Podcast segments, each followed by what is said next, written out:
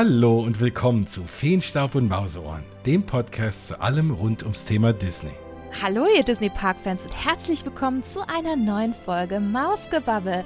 Und es geht weiter mit unserer großen Walt Disney World Tipps und Tricks Podcast-Reihe von Mausgebabbel und Feenstaub und Mauseohren. Ja, Jens, weißt du, wie sehr ich mich auf diese Folge wieder gefreut habe? Ja, ich allerdings auch. Und es gibt ja für uns nicht viel Schöneres als Disney World Reiseplanung oder überhaupt Disney Parks Reiseplanung. Also natürlich ist dort sein noch schöner, aber die Planung macht auch so einen Riesenspaß mhm. und auch genauso viel Spaß macht eben, machen diese ganzen Sendungen. Und heute haben wir auch ein ganz tolles, schönes Thema zum Wegträumen und zum Planen und zum drüber reden und ach, mal ein bisschen die Gedanken spielen lassen und euch hoffentlich ganz viel helfen. genau, weil Vorfreude ist ja bekanntlich auch die schönste Freude. Ne? Das ist so ein abgedroschener Spruch, aber ich finde, der trifft vor allem gerade bei der Reiseplanung für Disney-Reisen immer wieder zu. Und ihr hört sicherlich jetzt zu, weil ihr die vorherigen Folgen zu Walt Disney World schon gehört habt. Falls ja, freuen wir uns, dass ihr wieder reinhört. Falls nein, hört auf alle Fälle in unsere vorherigen Episoden rein, weil da haben wir schon ganz viel über die Disney Parks in Walt Disney World, die Attraktionen, die Restaurants, Genie Plus und vieles, vieles mehr gesprochen. Ja, und heute widmen wir uns weiteren großen Themen, die einfach total essentiell und unglaublich wichtig sind, wenn man eine Reise nach Walt Disney World in Orlando, Florida planen und buchen möchte. So. Und da gibt's so viele Dinge zu beachten. Ihr habt sicherlich auch schon in vorherigen Folgen gehört, weil und da werde ich wirklich nicht müde, das zu betonen. Walt Disney World ist einfach groß. Es ist toll, aber auch komplex und man kann sich unglaublich in Details verlieren. Glaubt mir, das mache ich jedes Mal bei jeder Reiseplanung aufs Neue. Und damit ihr euch nicht zu sehr verliert und einen klaren Plan eben habt, machen wir heute weiter mit Teil 3 unserer Tipps und Tricks Reihe. Und ich habe das Gefühl, dass auch die heutige Episode nicht so kurz wird. Ihr wisst, wir waren letztes Mal immer locker bei zweieinhalb Stunden und ich bin mal gespannt. Ich glaube, es wird wahrscheinlich in die ähnliche Richtung gehen, Jens, oder? Auf jeden Fall. Also es geht ja um das große Thema Hotels und da gibt es mehr als genug drüber zu erzählen. Ja, und, und noch ein bisschen mehr, ne? Also wir erzählen euch natürlich immer wieder von den wichtigsten Themen rund um eine Walt Disney World Reise. Und wie machen wir das am besten? Mit euren Fragen, denn wir haben euch auf unseren Social Media Kanälen gefragt, welche Fragen ihr zu den jeweiligen Themen dann habt. Ne? Also an dieser Stelle ein ganz riesiges Dankeschön an alle, die Fragen in den letzten Monaten, im letzten Jahr eingereicht haben. Wir haben mittlerweile echt einen sehr, sehr großen Speicher und die beantworten wir natürlich selbstverständlich ausgiebig auch wieder in dieser Folge. Und deswegen ein dickes Dankeschön an alle Hörerinnen und Hörer da draußen. Ähm, auch auf euer äh, Feedback natürlich zu unseren Folgen. Das freut uns wirklich sehr. Und Jens hat es gerade schon angeteasert. Es geht heute auch um weitere wichtige Themen rund um eure Reiseplanung von Walt Disney World. Denn wir sprechen über einiges, was wir aus Zeitgründen in Teil 2 jetzt in Teil 3 packen mussten. Wir hatten es letztes Mal schon gesagt und dazu gehört, Jens hat es gerade schon angeteasert, die Hotels, ne? Also wie übernachtet ihr am besten dort? Aber auch eben andere Dinge, wie zum Beispiel, ja, puncto Jens, was haben wir denn eigentlich noch? Haben wir die Kosten? Nee, wir haben so ein Thema, also eine Frage, die immer wieder kommt, was kostet eigentlich so ein Walt Disney World Urlaub insgesamt? Also dieses Thema Budget, ähm, da wollen wir heute auch mal ein bisschen drüber reden. Und dann haben wir was, was wir eigentlich auch dieser Folge besprechen wollten. Und wir haben dann festgestellt, weil wir, dass wir wieder so viele Fragen von euch allen hatten. Wir wollten über das Thema, wie komme ich denn dorthin? Und wir haben noch so ein paar andere kleinere, ja, äh, sag ich mal, nicht Randthemen, aber einfach noch ein paar kleine kürzere Themen, die wir dann auch nochmal zusammen mit dem Thema Anreise in eine vierte Folge packen wollen wir hatten eigentlich mal eine große Trilogie vor und jetzt haben wir festgestellt, ihr habt so viele Fragen und das macht uns auch so einen Spaß, dass es auf jeden Fall noch eine vierte Folge geben wird und dass wir uns heute so ein bisschen auf das Thema Hotels, weil Walt Disney World ist groß, du hast es gesagt, und Walt Disney World ist auch viel zum Rumlaufen und man ist irgendwie abends auch müde. Und wir reden immer, wie toll es in den Parks ist und die einzelnen Attraktionen und was es Schönes zu essen gibt.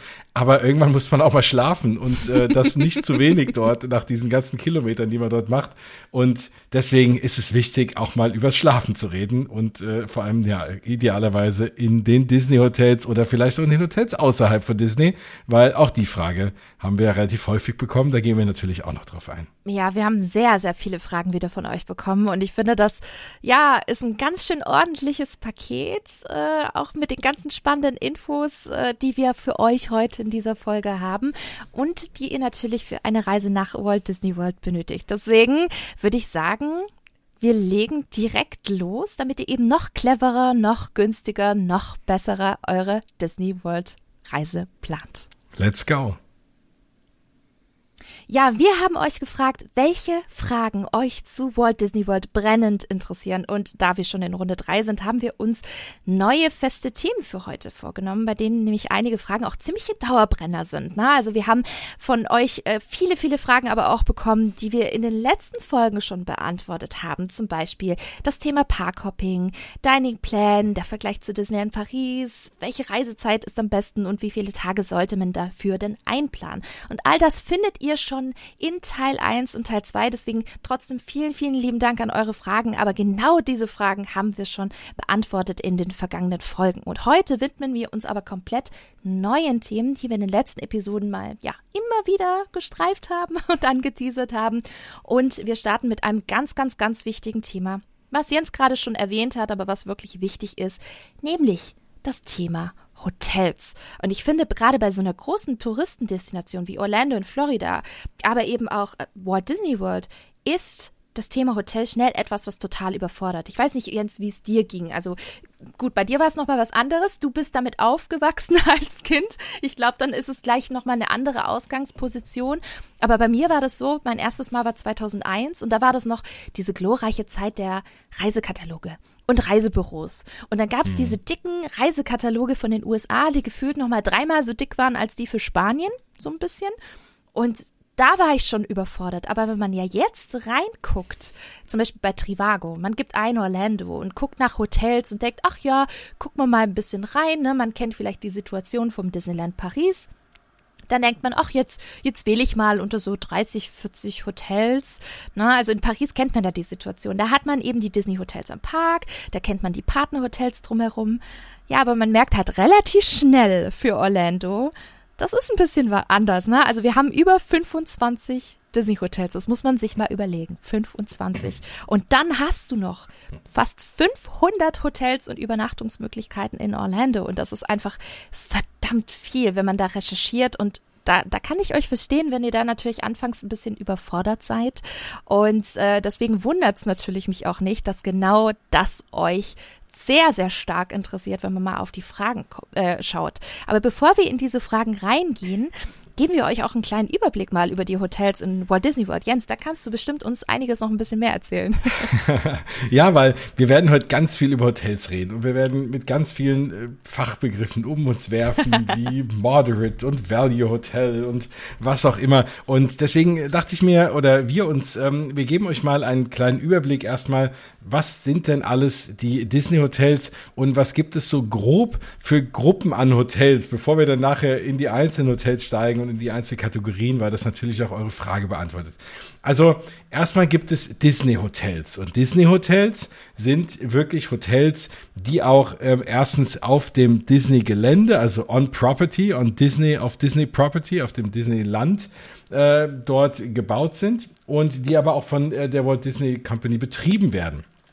Dann gibt es äh, noch Disney Vacation Club Hotels. Die sind meistens angegliedert an die normalen Disney Hotels und können aber nur als äh, Disney Vacation Club Member gebucht werden. Disney Vacation Club ist eben der Timeshare von Disney. Wenn ihr dazu Fragen habt, was ist denn DVC, wenn ihr das schon mal gehört habt oder euch das interessiert, dazu gibt's eine extra lange Folge von, äh, extra lange Mausgebabbel-Folge, die ist schon war fast zwei Jahre alt, aber die ist immer noch allgemeingültiger, da hat sich nicht so viel geändert, die könnt ihr euch dann dazu mal anhören, da wird das ganze Thema Disney Vacation Club ähm, auch erwähnt. Aber da kommen wir nachher auch nochmal in dem einen oder anderen Tipp drauf zu. So, dann gibt es noch andere Hotels, die auch auf Disney-Gelände sind, die aber nicht von der Disney Company betrieben werden. Wie zum Beispiel das Swan and Dolphin, was praktisch im Rücken von Epcot steht und was auch überall man fast sehen kann auf dem ganzen Property und jeder denkt, es ist ein Disney Hotel. Es ist aber kein Disney Hotel, es ist ein, gehört Marriott, äh, der Marriott-Gruppe, aber es steht auf dem, auf dem Disney-Gelände, hat damit auch die ein oder anderen Vorteile eines Disney-Hotels, zu denen kommen wir auch noch, aber hat eben äh, auch nicht alle.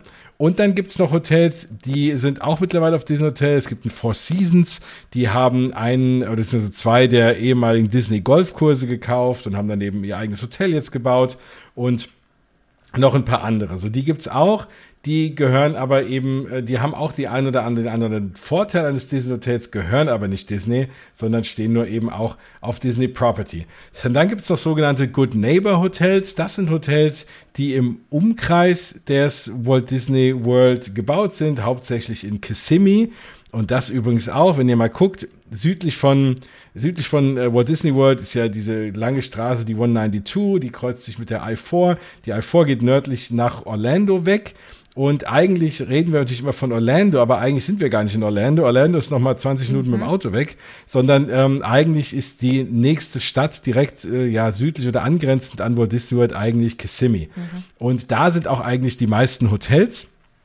Und davon gibt's viele, die nennen sich Good Neighbor Hotels, die auch mit Disney World zusammenarbeiten, die dann auch in der Regel einen Shuttle-Service anbieten in die Hotels und haben in der Regel auch, oder nicht nur in der Regel, das müssen die auch haben, in der Lobby in Walt Disney World Planning Specialist, der einem auch Tickets verkaufen kann und so.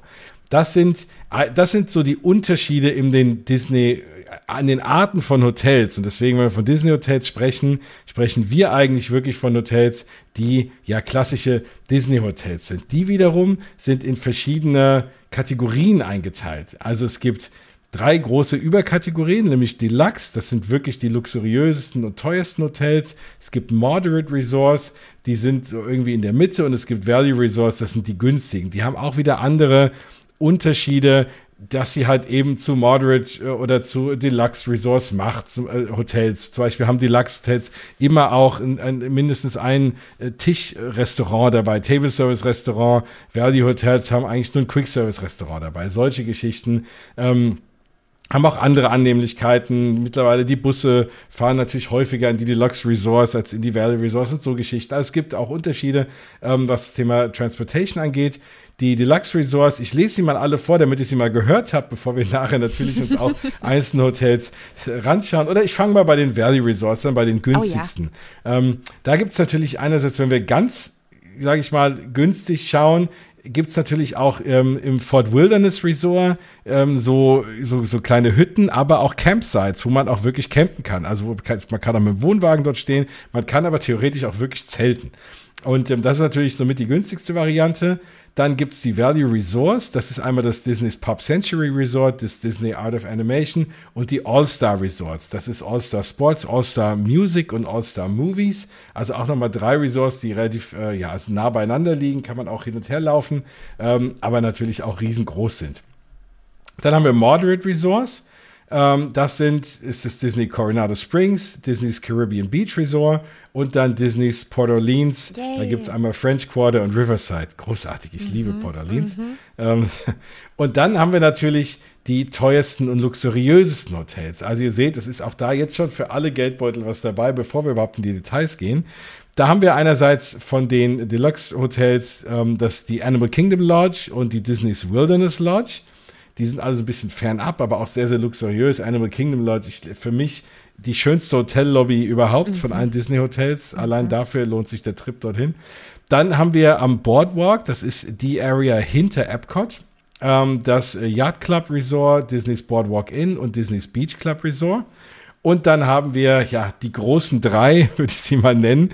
Das sind nämlich die drei Deluxe-Hotels, die an dem Monorail gebaut sind, die eigene Monorail-Haltestellen haben. Also Monorail ist die Einschienenbahn, die einmal äh, also die, die Hotels verbindet, die, die das Magic Kingdom mit dem Transportation Ticket Center verbindet.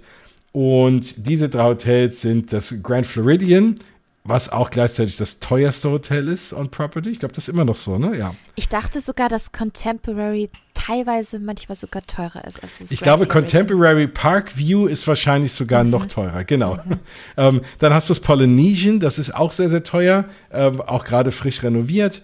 Und dann ist natürlich, ja, das klassischste Disney-Hotel überhaupt, Disney's Contemporary Resort. Das ist dieses ikonische Hotel, was ihr bestimmt schon alle mal gesehen habt, was äh, in Laufweite des Magic Kingdom liegt, wo der Monorail durch das Hotel durchfährt ähm, was super cool gebaut wurde. Es war so konzipiert, dass man jedes einzelne Stockwerk an der Seite rausschieben kann, mit dem Kran runterbauen, runterstellen auf den Boden, dann die ganzen Zimmer umbauen und wieder reinschieben. Das hat man genau einmal gemacht und danach nie wieder. Aber das war die Idee dahinter. Ähm, und äh, ja, also das ist natürlich so das berühmte Hotel, was man, was man, und da ist auch, und ich glaube, ja, da hast du wirklich recht, wenn man dort ein Zimmer hat mit einem Blick in die Parks oder in den Park, ins Magic Kingdom, dann kann man eben von seinem Balkon das Magic Kingdom Feuerwerk sehen. Und das ist natürlich die Krönung eines Disney-Urlaubs und mhm. dementsprechend mhm teuer, ich will nicht sogar sagen unbezahlbar. genau, das ist so ein grober Abriss der, der Disney-eigenen Hotels. Bevor wir in die Details gehen, habt ihr es immer alle gehört und könnt euch vielleicht schon mal so einen kleinen Überblick verschaffen. Jens, der Überblick war wunderbar. ich hätte es besser nicht sagen können. Ich musste mich auch bremsen. Ich hätte jetzt noch 20 Minuten über die einzelnen Hotels reden können. Ich das Gefühl, wie kommen wir noch dazu? Jens, ich habe das Gefühl, ich saß jetzt gerade wie so eine kleine Schulklasse. So und du als großer Lehrer standst da jetzt an der Tafel und hast mir gezeigt, was es für Hotels gibt, beziehungsweise unseren Hörern und Hörerinnen. Nee, wunderbar. Ich wünschte, wir könnten in einem Monorail sitzen und ihr hört, sitzt alle mit uns drin und wir fahren in den Hotels vorbei und ich zeige mit dem Finger drauf und erzähle euch was dazu. Ach, das wäre so schön. Du musst aber immer unterbrechen wenn da der Spiel im Hintergrund kommt, ne? Also die ja, Sounds und so. Das müssen wir alles auch äh, aufsaugen. Das gehört alles Auf jeden Fall, dafür muss immer Zeit sein. nee, wirklich wunderbar. Und ich glaube, ihr da draußen habt jetzt bestimmt einen guten Überblick bekommen, wie groß auch das Angebot einfach äh, in der Nähe und on Property eben in Walt Disney World ist. Und äh, ich glaube, bei den brennendsten Fragen von euch äh, war zum Beispiel die Frage, wo wir schon mal übernachtet haben. Kam von Anchor Wonderland, Miss Poppins und äh, Steffinia Anja Refgap, sorry, ich hoffe, ich spreche das richtig aus, ähm, welche Hotels wir schon besucht haben und welche wir nutzen. Ähm, ich habe tatsächlich bis 2015, da war ich schon zweimal in Orlando, noch kein Disney-Hotel genutzt. Ich war tatsächlich immer, wie man so schön sagt, offsite, das heißt äh, woanders in, in normalen Hotels, die nicht zu Disney gehören. Und 2015 dachte ich mir, ach komm, das ändere ich jetzt mal. Und wir hatten uns tatsächlich da mit einem super UK-Angebot, da gehen wir wahrscheinlich später auch nochmal drauf ein, mhm. ähm, das Port Orleans ausgesucht. Und zwar das Riverside, ähm, weil es gibt ja das French Quarter und das Riverside. Und das ist wunderschön. Das ist ja ein Moderate, also ein Mittelklasse-Hotel, hat eine wunderschöne Parkanlage, ein super Südstaaten-Flair, gerade wenn man in Florida vielleicht zum ersten oder zweiten Mal ist und dann weiß ich nicht, wir, wir waren zum Beispiel im, im Ende April, Mai und Juni dort schon im Port Orleans. Und ich finde, durch dieses schwülwarme Klima, das macht so richtig die, die ganze Anlage total atmosphärisch. Also es ist wirklich eines meiner absoluten Lieblinge. Ähm, ist leider ein bisschen im Preis gestiegen. Ansonsten mhm. hätte ich das tatsächlich wirklich bei jedem Besuch am liebsten gemacht, weil es ein, ein, ein sehr schönes Resort ist. Und ähm, das Resort hat tatsächlich auch äh, so ein bisschen spezielle Zimmer, nämlich diese Royal Rooms. Ähm, und die haben tatsächlich so äh, schöne Betten mit äh, einem kleinen Lichteffekt äh, im Princess and the Frog Style, ähm, weil Tiana und alles, aber auch die Princesses selber, da sind auch ganz viele Bilder und so, so super schönes thematisiertes Zimmer. Nie gedacht, dass ich mir jemals mal so eins gönne, aber es war ein super Angebot und ähm, das werde ich echt nicht vergessen. Es war wirklich ganz, ganz, ganz toll. Und 2019, jetzt bei meinem letzten Trip, habe ich das äh, Disney's Pop Century ausprobiert, ähm, weil wir es ein bisschen günstiger haben wollten und wir haben einen tollen Preis bezahlt, also nur knapp 500 Euro pro Person, das ist völlig irre für zehn Übernachtungen. Das muss man sich mal vorstellen. Jens, sowas könntest du Wahnsinn. in Disneyland Paris zum Beispiel nie scoren. Nee. Niemals. Weil wir wissen ganz genau, selbst das Santa Fe, da bist du locker noch bei mindestens 200 oder 180 Minimum die Nacht dabei. Wenn du Glück hast, ein bisschen weniger, aber normalerweise bist du es auch schon um die 200 Euro los. Und das ist natürlich nochmal ein ganz, ganz anderes gutes Preis-Leistungs-Verhältnis. Haben wir direkt sogar über Walt Disney World äh, gebucht gehabt, aber ich weiß, solche Schnäppchen bekommst du jetzt eigentlich eher nicht mehr so gut. Ne? Also seit Wiedereröffnung nach Pandemiebeginn, da mhm. haben die mhm. Preise leider ein bisschen angezogen, aber haltet trotzdem da immer wieder die Augen offen, ne? weil sparen könnt ihr dennoch ein wenig hier und da, aber dazu, dazu auf jeden Fall noch mehr. Und ähm, ja, ich hatte schon gesagt, 2001 und 2012 war ich Offsite, nämlich einmal im Holiday Inn am International Drive. so richtig schön klassisch, weißt du? Da war ich äh, 14 oder 15 mit Mama zum allerersten Mal in den USA. Und da haben wir tatsächlich über TUI oder so gebucht gehabt, noch im Reisekatalog. Und da waren halt solche typischen Hotels drin. Und da haben wir das Holiday Inn, weil das war in der Nähe von Universal und da hatten wir irgendwie das Gefühl, das war ein guter Ausgangspunkt. Und äh, tatsächlich war das nett würde ich jetzt nicht nochmal machen, aber damals fürs erste Mal USA war es okay. Und dann später haben wir noch 2012 in den Stay Sky Suites übernachtet am ähm, International Drive. Das war eine super spontane Aktion ähm, und das war damals einfach das erschwinglichste Hotel. Also ich hätte mir, glaube ich, damals auch ein ganz anderes Hotel rausgesucht, aber ich muss sagen, es war groß, es war sauber und immer wenn ihr Suites liest, nimmt das wirklich, nimmt das Hotel beim Wort, weil in Amerika kriegt ihr wirklich halbe Suites für einen super geringen Preis und das äh, kann durchaus auch ein guter Budget-Tipp sein, wenn ihr da was sucht. Und ja, ansonsten Universal, zweimal Cabana Bay. Das ist auch ein ganz, ganz tolles oh. Hotel. Hm. Äh, Jens, warst du auch schon mal dort?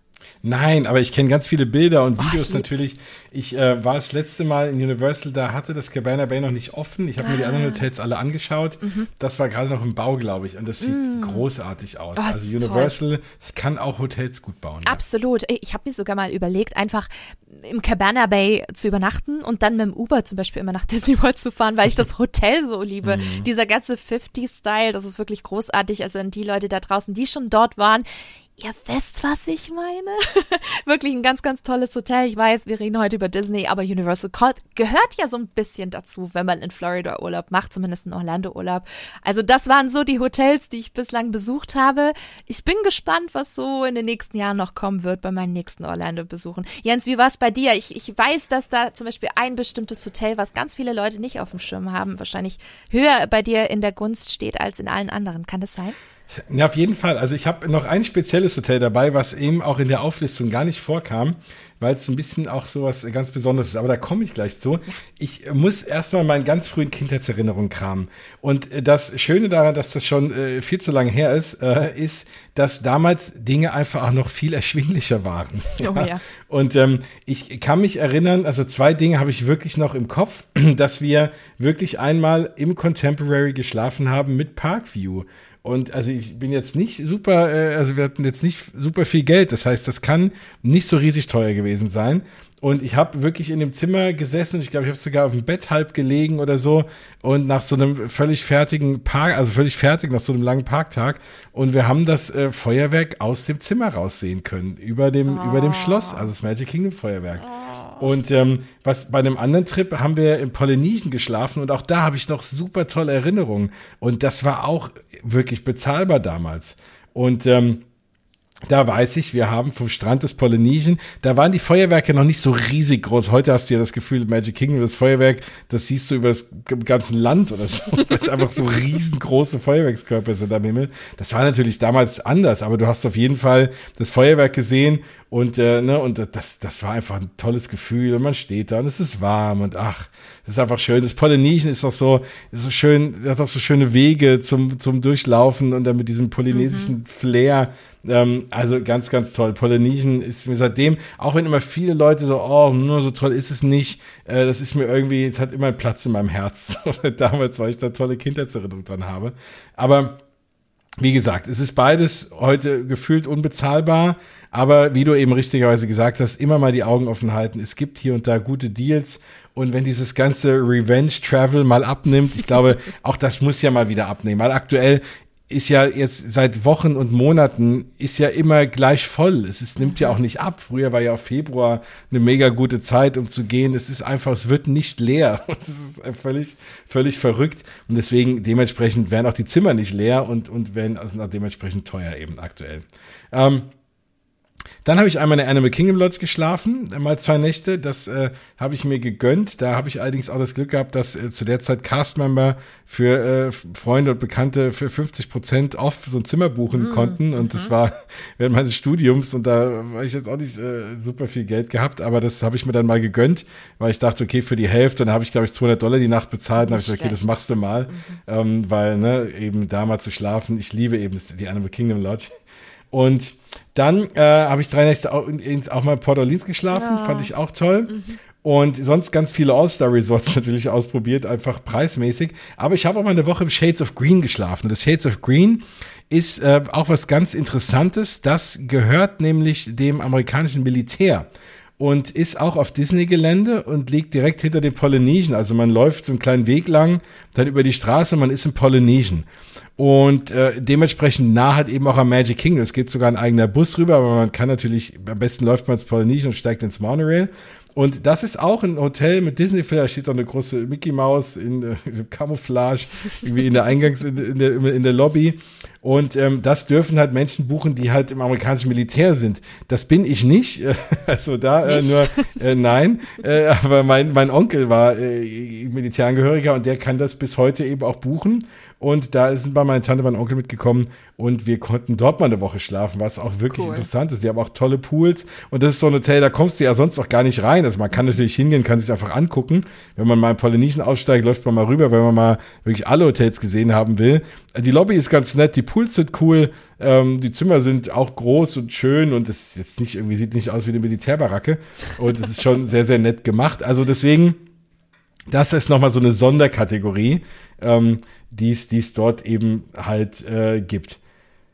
Ja, also mein, mein absoluter Tipp zu dem Thema, ne, ähm, wenn man mal so ein Hotel erleben will, ne, wie ich es jetzt auch gemacht habe mit dem mit der Animal Kingdom Lodge, aber man, es erscheint unerschwinglich. dass man kann ja auch mal nur eine Nacht buchen. Man muss ja nicht, mhm. die, wenn man jetzt eine Woche da ist, die komplette Woche da sein, sondern wirklich mal sagen, okay, am letzten Tag oder zwischendrin mhm. gönne ich mir mal einen Tag in einem dieser tollen Hotels, jetzt vielleicht in der Animal Kingdom Lodge, wo ich auch so viel andere Sachen machen kann und tolle, zwei tolle Pools habe dort auch und mir Tiere angucken kann und genieße einfach mal das Hotel, gucke mir alles an, die Shops, äh, gerade in der Animal Kingdom Lodge, dann wird, gibt's abends doch so eine kleine, äh, kleine Feuerstelle draußen, wo man irgendwie äh, auch hauptsächlich auch, natürlich auch für Kinder, wo man Marshmallows mhm. äh, auch braten kann und wo es da, wo dann einer Geschichten erzählt und so. Das, äh, und das kann man sich ja auch mal alles angucken und irgendwie aufsaugen und so gemütlich den Tag in so einem Hotel. Man checkt dann mittags ein, irgendwie um drei Uhr, dann äh, erkundet man das Zimmer, den Pool, dann geht man abends wunderbar essen, in dem, gerade in, den, in diesen Hotels oh, ja. sind ja auch die Restaurants dementsprechend mhm. toll, gerade in der Animal Kingdom Lodge. Mhm. Äh, Boma zum Beispiel großartig. Chico, Sana. Chico, Sana, den Bread Service mitnehmen. Ähm, also da auf in Folge 2 reinhören. da haben wir, glaube ich, auch lang drüber mhm. geredet. Und das, das auf jeden Fall, ne, dann halt, klar, dann kostet es halt irgendwie 400 Dollar oder so oder 500 oder vielleicht auch 600. Aber äh, man, wenn man das als einmalige Geschichte macht und dann das auch ausnutzt, kann das halt auch, das zahle ich ja im Zweifel für vier Personen auch, wenn ich nach Universal fahre einen Tag. Ähm, und so zahle ich es halt vielleicht mal für einen Tag in einem super tollen Hotel. Ja. Also deswegen, das als Tipp, mhm. nicht alles abhaken, weil man sagt, es ist unerschwinglich, vielleicht sich einfach mal auch einen Tag gönnen. Und sonst, die anderen Male habe ich eigentlich auch meistens Offside geschlafen, so wie du auch. Ah, okay. Hast du da irgendeinen Tipp?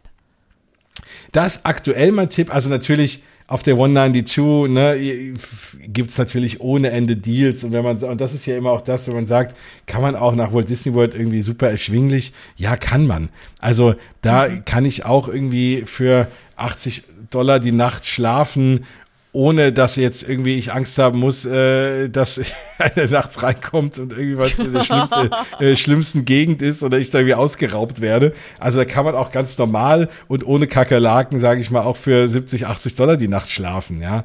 Ähm, und, und auch da, wenn ich da das gleiche zahle wie in einem Disney-Hotel, habe ich aber das Dreifache auch an, an Luxus. Ich habe dafür ein paar andere Sachen nicht und ich muss natürlich abends auch aus der Disney-Blase raus, was ja auch immer so ein bisschen, auch ein bisschen hin und her gerissen ist. Klar kann ich abends sagen, hey, ich gehe mir mm. noch mal einen Burger holen. Mm. Andererseits, ja, mm. bin ich mhm. dann halt wieder rausgerissen. Ne? Ja. So, das sind halt so ja, die ja. Sachen.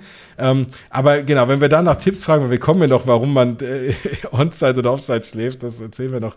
Ähm, aktuell ist mein großer Favorit äh, der ganze Gegend um Flamingo Crossings. Und äh, zwar ist das die Area hinter dem Animal Kingdom.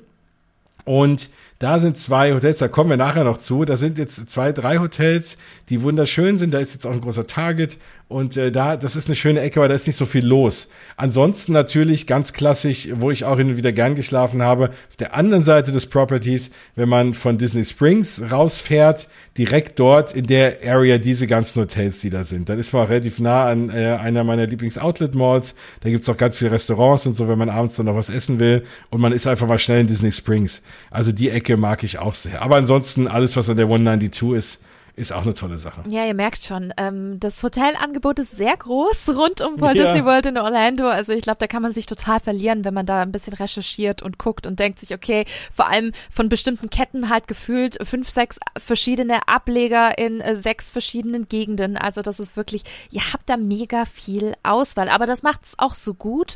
Und wie du, Jens, auch schon richtigerweise gesagt hast, das macht es aber auch erschwinglich. Jetzt von erschwinglich zu eher zu, zum Thema Disney Bubble. Und das hattest du jetzt auch gerade schon äh, genannt. Deswegen war das jetzt eine perfekte Überleitung zu den nächsten Fragen oder zu der Frage. Und das ist wirklich eine Gretchenfrage, sage ich jetzt mal. Nämlich, ähm, ja, jeder der äh, eine Disney-Reise macht, stellt sich früher oder später diese Frage, egal ob in Walt Disney World oder in Disneyland Paris. Und zwar, ja, Disney Hotel, ja oder nein? Und da hat Blobby zum Beispiel gefragt, muss es deiner Meinung nach ein Disney Hotel sein? Was geht bei einer anderen Unterkunft verloren? Dasselbe von der Lizzie. Sollte man eher ein Disney Hotel buchen oder lieber nicht? Auch Lauras kleine Reise. Lohnt es sich dort zu schlafen? Zimtsterne und Funkefarben fragt sich auch, lohnt sich das überhaupt? Genauso wie Mackie Mac. Ja, ihr kennt's. Also es ist wirklich eine Frage, die muss man für sich äh, beantworten, ob man das möchte. Und ich bin, ich bin ehrlich, die Frage nach dem Disney Hotel in Walt Disney World, die ließ ich vor ein paar Jahren auch noch ein bisschen einfacher beantworten, weil ich finde, die Vorteile und Angebote hier, die waren vor ein paar Jahren noch ein bisschen besser. Ne? Also man hatte da damals noch den kostenlosen Bus-Shuttle, ne, den Magical Express vom Flughafen in mhm. Orlando zum Disney Hotel, aber auch wieder zurück, komplett inklusive. Man hat die Extra Magic Hours, ich betone Hours pro Park, die aber ehrlicherweise tatsächlich zum Schluss in den letzten Jahren auch nicht mehr ganz so viel gebracht haben. Im Gegenteil, wenn man schlau war, hat man die Parks sogar eher gemieden, die die Extra Magic Hours an den jeweiligen Tagen drin hatte, weil die waren dann meistens immer ein bisschen voller. Und man könnte früher ja noch die Fastpässe, ach Gott, Fastpässe, da war doch noch was. Hm. Schöne Zeit. Ach Gott, ich bin immer noch ein bisschen traurig. Man konnte die Fastpässe 60 Tage statt 30 Tage vorher buchen. So, das hat sich mega gelohnt. Hat sich jetzt ein bisschen geändert. Und deswegen die Frage, lohnt sich ein Disney Hotel überhaupt aktuell? Ich sage, Je nach Geldbeutel und Reisebudget kann sich das tatsächlich immer noch lohnen, trotz der Abstriche, weil ihr übernachtet on Property. Das heißt, direkt auf dem Gelände von Walt Disney World. Und eure Wege sind daher verhältnismäßig oftmals kürzer. Ihr könnt die Busse nehmen, ihr könnt den Skyliner nehmen, wenn ihr zum Beispiel dort in der Nähe seid. Ihr könnt die Monorails bequem nutzen und das ist alles super easy. Dann habt ihr natürlich ein Disney Hotel und die schönen Anlagen. Dann habt ihr Disney Shops im Hotel Ihr habt die Food Courts und Restaurants, wo ihr auch morgens zum Beispiel schon Disney und, und Mickey Waffles bekommt. Und ihr habt natürlich auch dieses ganze Disney-Flair, was Disney World eben ausmacht. Und das ist halt diese Bubble, Jens, die du auch gerade schon angesprochen hast, ne? Das ist sie immer, das, das fand ich damals auch immer schon so geil in Disney World. Du bist am Flughafen angekommen, du hast dich in, in den Bus gehockt und du warst eigentlich dann quasi schon drin. So, du warst dann in, Fäng, in den Fängen von Walt Disney World und bist dann äh, x, x Tage nicht mehr rausgekommen, ne? Also eine Woche oder zwei, je nachdem, wie lange ihr bleibt. Und das macht auch so ein bisschen dieses Konzept von Walt Disney World aus, dass man theoretisch in so einer Bubble sein kann, wo alles völlig scheißegal ist, wo alle Probleme weg sind, sondern nur du zählst und was mache ich als nächstes, was esse ich äh, zu Mittag und, und das sind die einzigen Probleme, die man einfach hat. Und genau dieses Feeling ist es, wo ich sage, Ach, das ist natürlich schon nicht schlecht, wenn man dann eher ein, ein Disney-Hotel eben nimmt, weil ihr eben so viele, ja, besondere Sachen um euch herum habt. Und das ist halt die, dieses ganz spezielle Feeling. Und ich war 2001 und 2012 Offsite, meine zwei ersten Orlando-Besuche. Und dann war ich 2015 zum allerersten Mal in einem Disney-Hotel in Port Orleans und ich muss sagen, es war ein Unterschied. Es war ein riesen Unterschied von der Experience her. Es war ein Unterschied vom, vom Erlebnis her. Und ich muss sagen, ich denke bis heute noch an mein erstes Disney-Hotel. Ich habe Port Orleans immer noch so präsent in meinen Gedanken, weil das wirklich was ist, das hat mich wirklich von Sekunde eins an gecatcht und deswegen, ich würde schon wenn möglich, immer ein Disney-Hotel nehmen. Aber ich bin ehrlich, es ist natürlich auch ganz arg budgetabhängig, je nachdem, ob ihr euch das leisten möchtet und könnt. Ja. Hm. Mhm. Ja, ich gebe dir absolut recht. Früher war es auf jeden Fall einfacher. Also das war, war klarer, es wurde viel zusammengestrichen und jetzt muss man wirklich gucken, sind diese Perks noch wirklich das, was, was einen jetzt so wirklich catcht äh, und hinterm Ofen hervorlockt. Also natürlich ist es toll, rund um die Uhr in der Magie zu sein. Du machst den Fernseher an, da läuft dieses Resort-TV. Mhm. Früher war das so, da war es war wie so, eine, wie so ein Reisebericht und du hast alle Attraktionen gezeigt bekommen und so. Das lief so im Loop und das habe ich mir stundenlang angeguckt jetzt äh, läuft. Und das könnt ihr im Übrigen auch, wenn ihr mal auf YouTube Resort TV eingebt. Da laden Leute, filmen das einfach stundenlang oder filmen es irgendwie ab und du kannst dir das einfach angucken und im Hintergrund laufen lassen. Must do so Disney. Bitte gib mal ein Must do Disney. Ja. ja, ne? What goes up must come down. Wie oft ich diesen Satz gehört habe, wenn ich nebenher mich fertig gemacht habe. Es ist wirklich, es ist wirklich krass. Ja, da kommen Erinnerungen hoch jetzt. Oder? Ja, ja. Und, das, und das ist wirklich so diese Magie schon morgens irgendwie. Das, das, ach, das ist einfach so schön. Und äh, gerade so am Anreisetag, wenn du jetzt nicht in den Park gehst, ne, das ist ja so, äh, im ersten Tag, wenn du fliegst von Deutschland rüber, dann landest du irgendwann nachmittags um vier, fünf Uhr. Ähm, und dann ne, bist du so irgendwie im Hotel und wenn du dann schon im Disney-Hotel bist und dann guckst du schon mal die Fernsehprogramme und wirst voll eingestimmt und das ist so toll. Äh, die kleinen Disney-Feinheiten, überall Hidden Mickeys und das, das ist schon schön, auch nach einem Tag im Park. Ne? Und ähm, was auch für mich ein schöner Perk war die ganze Zeit, als Magic Bands noch relevanter waren, bevor man es alles im Handy machen konnte, war, dass du zum Beispiel nur mit dem Magic Band in den Parks zahlen konntest, wenn du auch in, eine, in einem Hotel, in Disney Hotel geschlafen hast, weil du auch nur dann deine Kreditkarte hinterlegen konntest. Und dann konntest du wirklich alles Portemonnaie weglassen und wirklich mit dem Magic Band mhm. komplett durch die Parks oder Disney Springs laufen. Du kannst dir die Einkäufe ins Hotel liefern lassen. Du hast frühere Einlasszeiten mittlerweile in allen Parks, aber dafür nur noch eine halbe Stunde. Und Du hast Disney Transportation natürlich, aber auch das hat in den letzten Jahren sehr stark abgenommen an Relevanz verloren, finde ich. Also natürlich ist es hauptsächlich die Bus, der Bustransfer. Abgesehen davon, dass die Busse viel zu kalt sind. Oh ja. oh ja. Wirklich, also das ist so schlimm manchmal. Ich ich habe immer sofort das Gefühl, ich bin erkältet, wenn ich da nur ja, eingestiegen bin. Kühlschrank, ne? Also wirklich irre, ne? Du kommst irgendwie aus 40 Grad im Schatten und da sind irgendwie minus 40 Grad. und das ist, also da, und, und eben die Busse sind eben, ja, ist, da wurde auch natürlich so ein bisschen zusammengespart. Die Busse fahren, ne, die, die Frequenzen sind eben verringert und teilweise sitzt man dann äh, 20 Minuten an so einem, an so einem Busstop rum und wartet. Hm, muss man auch mal überlegen. Das war früher auf jeden Fall auch schneller und besser. Also das, das sind, das sind alles Dinge, das muss man sich überlegen, gerade bei den Value Hotels. Ne? Und ich bin dann ehrlich, ich sitze dann lieber nach einem Park äh, im eigenen Auto, vor allem, wenn man zum Parkplatz hat, mir auch noch mal einen kleinen Ride, nämlich mit diesen kleinen Shuttles, die die Parkplätze abfahren. Das macht ja auch mega Spaß. Und vor allem muss man nicht so weit laufen, man wird zu seinem Auto ja mehr oder weniger gefahren oder in einem Uber zum Beispiel, als sehr lange auf einen weit entfernten, überfüllten und viel zu kalten Bus zu warten dann hattest du früher noch die Vorteil, wenn du einem Disney Hotel geschlafen hast, konntest du dafür auch kostenlos mit dem Auto in den Parks parken. Das kannst du jetzt immer noch, aber dafür kostet das Parken pro Nacht in den Disney Hotels auch schon fast so viel, wie in den Parks zu parken. Ja, was sich dann auch nicht mehr so wirklich lohnt. Und das sind alles so Dinge, ja, also da, da ist sehr viel weggefallen. Und dann denke ich mir, wenn ich sowieso im eigenen Auto sitze, nach dem Park, ja, dann ist eigentlich auch fast egal, ob ich zu einem Disney-Hotel fahre oder irgendwie auch off-Property. Ich meine, wenn ich natürlich mit dem Monorail zu meinem Hotel komme oder mit dem Skyliner mhm. oder mit dem Friendship ähm, oder was auch immer, ne, wirklich so diese schöne Disney Transportation nutzen kann, dann ist es nochmal was anderes. Aber wenn ich jetzt das nur mit dem Bus meine einzige Transportmöglichkeit ist, wie es in den Value Hotels zum Beispiel ist, ja, dann setze ich mich, wenn ich eh im Auto sitze, fahre ich lieber irgendwie raus und kann doch zu Wendy's, Taco Bell und Co. irgendwie fahren abends oder kann shoppen fahren oder einkaufen, um mir am nächsten Tag irgendwie äh, Brote zu schmieren, weil auch da bin ich ehrlich, klar, wenn ich alleine bin, esse ich auch gerne ganz viel in den Parks.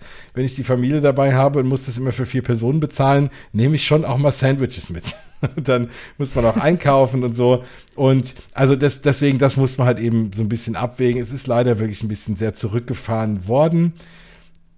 Und ja, man kann natürlich auch sich DVC-Punkte mieten. Im Übrigen, ähm, da weise ich nochmal auf die DVC-Folge. Das ist aber auch ein Tipp, wenn man mal sagt, man möchte in einem der teureren Hotels schlafen, aber nicht vielleicht ganz diese Preise bezahlen. Es gibt auch Möglichkeiten, sich in die DVC-Hotels einzubuchen, auch als Nicht-Timeshare äh, Käufer, sondern man kann diese Punkte auch irgendwie mieten. Da gibt's auch verschiedene Seiten, wo das geht. Das vielleicht noch so als, als kleine Mischung irgendwie so dieser, dieser Varianten. Wobei man dazu sagen muss, äh, weil du gesagt hast, Value Resource und Busse, stopp, halt, stopp. Pop Century zum Beispiel und das Art of Animation, Stimmt. die haben beide den Skyliner. Und deswegen würde ich da zum Beispiel sagen, hey, do it weil das ist wirklich die beste Art zu reisen. Jetzt, wir haben schon in, in deinem Podcast schon super viel geschwärmt und ich glaube auch in den letzten Folgen schon, wie toll doch der Skyliner ist. Und mm, da würde ich tatsächlich auch eine Ausnahme machen. Also deswegen guckt euch mal die Hotels an, guckt euch an, wie viel das kostet, guckt euch an, wie was für, für ein Budget habt und ich glaube, dann lässt sich viel, viel einfacher entscheiden, ob es ein Disney-Hotel sein muss oder, oder eben nicht. Ne? Wobei ich die letzten beiden schon fast deswegen auch gar nicht mehr so wirklich als Value-Hotels im Blick Stimmt. habe. Ne? Und ich glaube, ja. die werden auch über kurz oder lang auch dann entsprechend teurer werden, gehe ich fest von aus, ne? weil die mhm. diese Transportmöglichkeit haben. Aber es stimmt. Mhm. Die sind per Definition immer noch Value-Hotels, hast du vollkommen recht. Ich meine damit natürlich per se immer dann direkt mal die All-Star-Hotels. Ja, aber genau das ist ja das Interessante. Ähm, da sprichst du auch einen wichtigen Punkt an, weil wir haben diese drei Kategorien, Value, Moderate und Deluxe. Und in den Kategorien gibt es auch mega große Unterschiede. Die die sich dann mega auch auf den, auf den Preis äh, auswirken. Ne? Also das Art of Animation zum Beispiel hat auch noch so größere Suiten. Je größer die Zimmer, desto teurer ist es. Und deswegen ist es zum Beispiel eins der teuersten Value Resource, mhm. während die All-Stars eher super günstig sind, weil die auch nicht so gut gelegen sind, wie zum Beispiel das Pop Century oder das Art of Animation. Und man braucht ein bisschen länger, um von A nach B zu kommen. Auch das schlägt sich wieder auf den Preis nieder. Also deswegen guckt euch das alles mal an, überlegt euch das und äh, ob das wirklich das Richtige für euch ist. Und ich kann mir gut vorstellen, feststellen, dass es in vielen Fällen tatsächlich ja auch sich lohnt, eventuell ein Disney Hotel zu nehmen. Und da kommt tatsächlich auch schon die nächste Frage von Blobby nochmals. Wenn Walt Disney World nur ein Teil der Florida-Reise ist, würdet ihr trotzdem ein Disney Hotel empfehlen? Ja, wieso nicht? vielleicht, vielleicht sogar noch mehr weil ihr hier vielleicht weniger Zeit habt, ne? Also Florida-Reise, zwei, drei Wochen, äh, mit dem Auto und äh, keine Ahnung, macht äh, Sanibel, Key West, weiß der Kuckuck was. Und dann habt ihr vielleicht nur drei Tage, vier Tage in Walt Disney World. Und da, da habt ihr nicht so viel Zeit, ne? Und Zeit ist ja bekanntlich Geld. Und ich finde, egal in welchem Kontext ihr Walt Disney World besucht, ob ihr jetzt eine Rundreise macht, ob ihr jetzt nur wegen Walt Disney World hinfliegt oder eine große Freizeitparkreise macht, ne? Es kommt viel mehr drauf an, was ihr eben für ein Budget habt, ob ihr diese Disney Bubble wollt und wie wichtig das einfach für euch ist. Aber ich kann mir schon gut vorstellen, dass es sich lohnt, gerade wenn man nur so kurz da ist. Ja. Ja, du kannst Gedanken lesen, das ist exakt meine Antwort. also es ist so, und gerade, ne, wenn man jetzt sagt, weil klar ist, und wir kommen noch zu dem Thema Budget, ist natürlich eine Walt Disney World Reise jetzt nicht günstig ich und ich weiß, du siehst das genauso, preis-leistungsmäßig, wenn ich es auch mit Paris vergleiche, finde ich, bekomme ich sogar noch mehr. Ähm, es wird natürlich das teurer, stimmt. weil ich muss nach, nach Florida fliegen und das Ganze drumherum, aber äh, an sich, die Parks und so, das, das ist schon noch alles okay vom Preis, aber wenn man natürlich eine Woche oder zwei da ist, dann, dann, dann kommt da einiges zusammen, aber gerade wenn man nur ein paar Tage da ist, dann ist es ja auch nicht so wild, sich vielleicht mal für zwei, drei Nächte auch mal ein Moderate oder vielleicht sogar ein Deluxe zu buchen und dann wirklich voll einzutauchen. Das mhm. ist vielleicht dann eben erschwinglicher, als wenn man sagt, okay, für zwei Wochen oder auch für eine Woche würde ich jetzt die Preise nicht zahlen für die Hotels. Vielleicht gerade dann kurz, aber dafür intensiv, mhm. wobei wir schon immer sagen würden, also vier Tage braucht man schon mindestens. Was man übrigens aktuell ja noch in die Waagschale werfen muss, sind natürlich die horrenden Mietwagenpreise. Also je nachdem, ich mhm. hoffe, gönne euch und uns, dass wenn ihr die Sendung irgendwann vielleicht hier in ein paar Monaten hört, dass sich das alles wieder reguliert hat. Aber aktuell bei Preisen um die irgendwie 100 Dollar äh, den, den Tag, wenn es reicht, für einen Mietwagen, kann es natürlich auch sinnvoll sein zu sagen, komm, ich gebe den Mietwagen einfach da ab. Also äh, das Magic Kingdom, also das Ticket and Transportation Center, hat am Ende des Parkplatzes auch eine eigene Mietwagenstation, wo man Mietwagen abgeben wieder äh, holen kann. Und dann vielleicht sagen, naja, ich spare mir irgendwie 400 Dollar Mietwagen und die investiere ich lieber in ein schönes Disney-Hotel und bleib dafür on Property und muss nirgendwo hinfahren. Ja, das kann ja auch aufgrund der hohen Mietwagenpreise irgendwie so ein bisschen ein Faktor sein. Ja, ein wichtiger Punkt. Ich glaube, da kommen wir später auch nochmal dazu oder der nächsten Folge. Ich weiß es gerade nicht so genau, aber das Thema Mietwagen kam nämlich bei euch auch ähm, auf und ich glaube, da gehen wir auf jeden Fall später nochmal genauer ein. Aber es ist ein wichtiger Punkt, weil natürlich will man dann auch sparen. Ähm, die Preise gehen gefühlt gerade überall nach oben und dann überlegt man sich natürlich, wo man die Abstriche macht und äh, wieso nicht dann in ein Disney Hotel investieren und sich einfach denken, hey, gönn dir. Na, also wenn man zehn Tage geht, dann muss man natürlich gucken, okay, was ist denn günstig? Da kann man sich vielleicht jetzt nicht das Contemporary für zehn Tage leisten. Nee. Definitiv nicht. Ich glaube, äh, man hat vielleicht im Lotto gewonnen, dann geht das.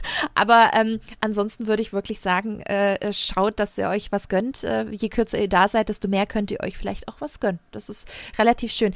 Jens, du hast es gerade schon gesagt. Preis-Leistungs-Verhältnis. Es ist ein Lieb, es ist eins meiner Lieblingsworte, wenn es um Reisen geht tatsächlich, ja. weil ich bin immer auf der auf der Suche und vielleicht du auch nach dem besten Preis-Leistungs-Verhältnis und ihr offensichtlich auch, weil diese Frage kam sehr sehr oft. Ähm, Coco Lafleur hat zum Beispiel gefragt, in welches Hotel sollte man gehen, auch in puncto Preis-Leistung. Neo Atlas fragt, welches ist das beste Hotel Preis-Leistung. Und auch Jule, Jule H20 oder H20, ich weiß es nicht, beste, bestes Preis-Leistung oder nee, beste Preis-Leistungsmöglichkeit. Auch Anbindung an die Parks. Ah, ja, Preis-Leistung, ich finde, das ist so ein bisschen Auslegungssache, je nachdem, was man denn will. Und ähm, Jens, du hast es gerade schon ja äh, angesprochen oder wir hatten ja gerade schon so ein bisschen diesen Gedankengang, dass innerhalb dieser Disney-Hotel-Kategorien, da gibt es auch preisliche Unterschiede. Ne? Also nicht jedes Moderate kostet gleich, sondern es gibt zum Beispiel auch in den Moderate-Kategorien ein günstigeres und ein teureres Hotel. Und so kann zum Beispiel jetzt bei den Deluxe-Hotels die Animal Kingdom Lodge ein super Preis-Leistungs-Verhältnis haben, weil nämlich die Lodge von allen Deluxe Resorts eins der günstigsten Hotels ist. Und da könnte man sagen, okay, vom Preis-Leistungs-Verhältnis ist das jetzt unter den Deluxe das Beste. Und genau dasselbe kann man auch auf die Moderates äh, übertragen. Da hast du zum Beispiel das Coronado Springs äh, als günstigstes Moderate Resort oder auch bei den Values, das sind die All-Stars Sports zum Beispiel, ist eins der günstigsten.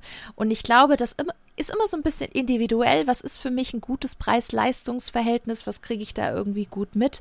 Und ich glaube, deswegen gibt es immer in jedem Bereich ein Hotel, wo man wirklich sagen kann, oh, das ist jetzt für mich ein gutes Preis-Leistungs-Verhältnis. Und ich glaube, das muss man dann immer so für sich ein bisschen, bisschen beurteilen und dann ein bisschen schauen, okay, wann will ich denn gehen? Im Sommer, ah, okay, ich habe die und die Preise, hat das für mich ein gutes Preis-Leistungs-Verhältnis von dem, was mir geboten wird und dann kann man dementsprechend auch entscheiden. Ja. Ja, bei mir wäre es aktuell wirklich gerade das äh, Pop Century gerade wegen das des Skyliner Access, weil, ne, also in, in, in Value mit dem Skyliner Access ist natürlich Gold wert und weil Skyliner auch so toll ist.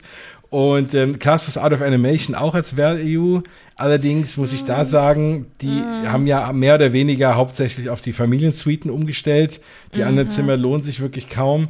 -hmm. Und die Familiensuiten sind dann auch wieder mega teuer. Also da zahlst du auch wieder 350 Dollar die Nacht oder so, ne? Für so eine, für eine Cars Suite. Ähm, mhm. Und äh, deswegen, ja, dann kann ich auch in den Moderate gehen. Und deswegen würde ich schon fast sagen, wirklich das Pop Century obwohl man sich jetzt auch die All-Star Resorts anschauen muss, weil ich glaube, es war das All-Star Movies, was als erstes ja jetzt auch die Zimmer renoviert hat. Ja. Und die sehen richtig schick aus. Da können wir im Übrigen dankbar sein, dass es Universal gibt, die auch gerade zeigen, wie man sehr gute Valley Resorts mhm. baut. Und ich glaube, dass da Disney ein bisschen die in ihrem Nacken spürt, weil mhm. so wie du es sagst, auch andere sagen, na ja, komm, dann äh, wohne ich äh, lieber hier im Endless Summer Resort oder so und äh, fahre dann trotzdem nach Disney runter, wobei es äh, furchtbar ist, die I4 morgens fahren zu müssen, weil immer Staus. Aber wenn einen das nicht stört oder man so früh fährt, hat man ein viel besseres aktuell Value Resort. Und ich glaube, das merkt Disney und, und ist jetzt auch dran. Und die frisch renovierten Zimmer sehen wirklich toll aus. Und dann sage ich auch wieder, okay, dann kann man auch wirklich äh, in den Valley Resorts, also in den All-Star Resorts gut wohnen.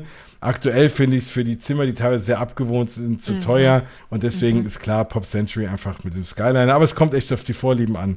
Ähm, vielleicht sagt auch einer, hey, Animal Kingdom Lodge ist ein super Preis-Leistungs-Verhältnis, weil für das Geld kann ich aus meinem Balkon, äh, kann ich sonst nirgendwo Tiere sehen nachts, wenn ich auf dem Balkon bin. Da müsste ich okay. vielleicht nach äh, Namibia fliegen und das ist wieder teurer und deswegen lohnt sich die Animal Kingdom Lodge. Keine Ahnung. Also das ist wirklich sehr, sehr individuell.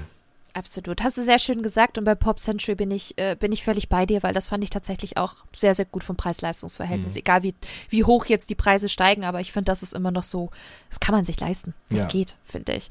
Ja, äh, Möppis Co-Pilot fragt, wie viel Zeit sollte man für den Transport vom Hotel zum mhm. Park einplanen? Da, da, da, da dachte der Jens schon ja, ja. hier, ne? also ich würde mal sagen, natürlich sollte man immer eine gewisse Zeit einplanen, aber das kommt ganz drauf an, wo ihr übernachtet, also in welchem Disney Hotel Resort und welche Über ähm, Übernachtungsmöglichkeiten, sage ich schon, welche Transportmöglichkeiten ihr dort habt, weil diese Lage ist tatsächlich nicht so ganz unwichtig. Ich kann mich erinnern, wo ich das erste Mal mich richtig intensiv in die Walt Disney World Reiseplanung eingelesen habe. So, das war, glaube ich, so um 2010, 2011, jetzt auch schon, glaube ich, elf Jahre her oder so. Und da war übrigens, kann ich ganz, ganz groß empfehlen, ein großer, große, eine große Hilfe, die Unofficial Guides. Ähm, immer so, so weiß-rot, weiß-rotes Cover kommen raus jedes neue Jahr, haben 800 Seiten, das ist wie so ein richtiger Katalog, so eine halbe Bibel mit so ganz dünnen Seiten, total schräg, aber da steht so viel drin und das hat mir echt viel geholfen und vor allem ja auch dieses Thema nahegebracht, hey, du musst jetzt nicht nur gucken, ob dir das vom Thema her gefällt, das Disney Hotel, und ob es in deinen Geldbeutel irgendwie oder da, zu deinem Budget passt, sondern du musst auch schauen, dass du dir ein gutes Hotelresort von der Lage her aussuchst, weil das nämlich ganz schön viel Einfluss hat, wenn du zum Beispiel keinen Mietwagen hast. Ähm, und du jetzt zum Beispiel auf die Busse dort angewiesen bist, wie ich zum Beispiel. Ich nehme mir keinen Mietwagen in den USA, ähm, fahre eigentlich dort nicht und äh, bin deswegen auf die Busse angewiesen.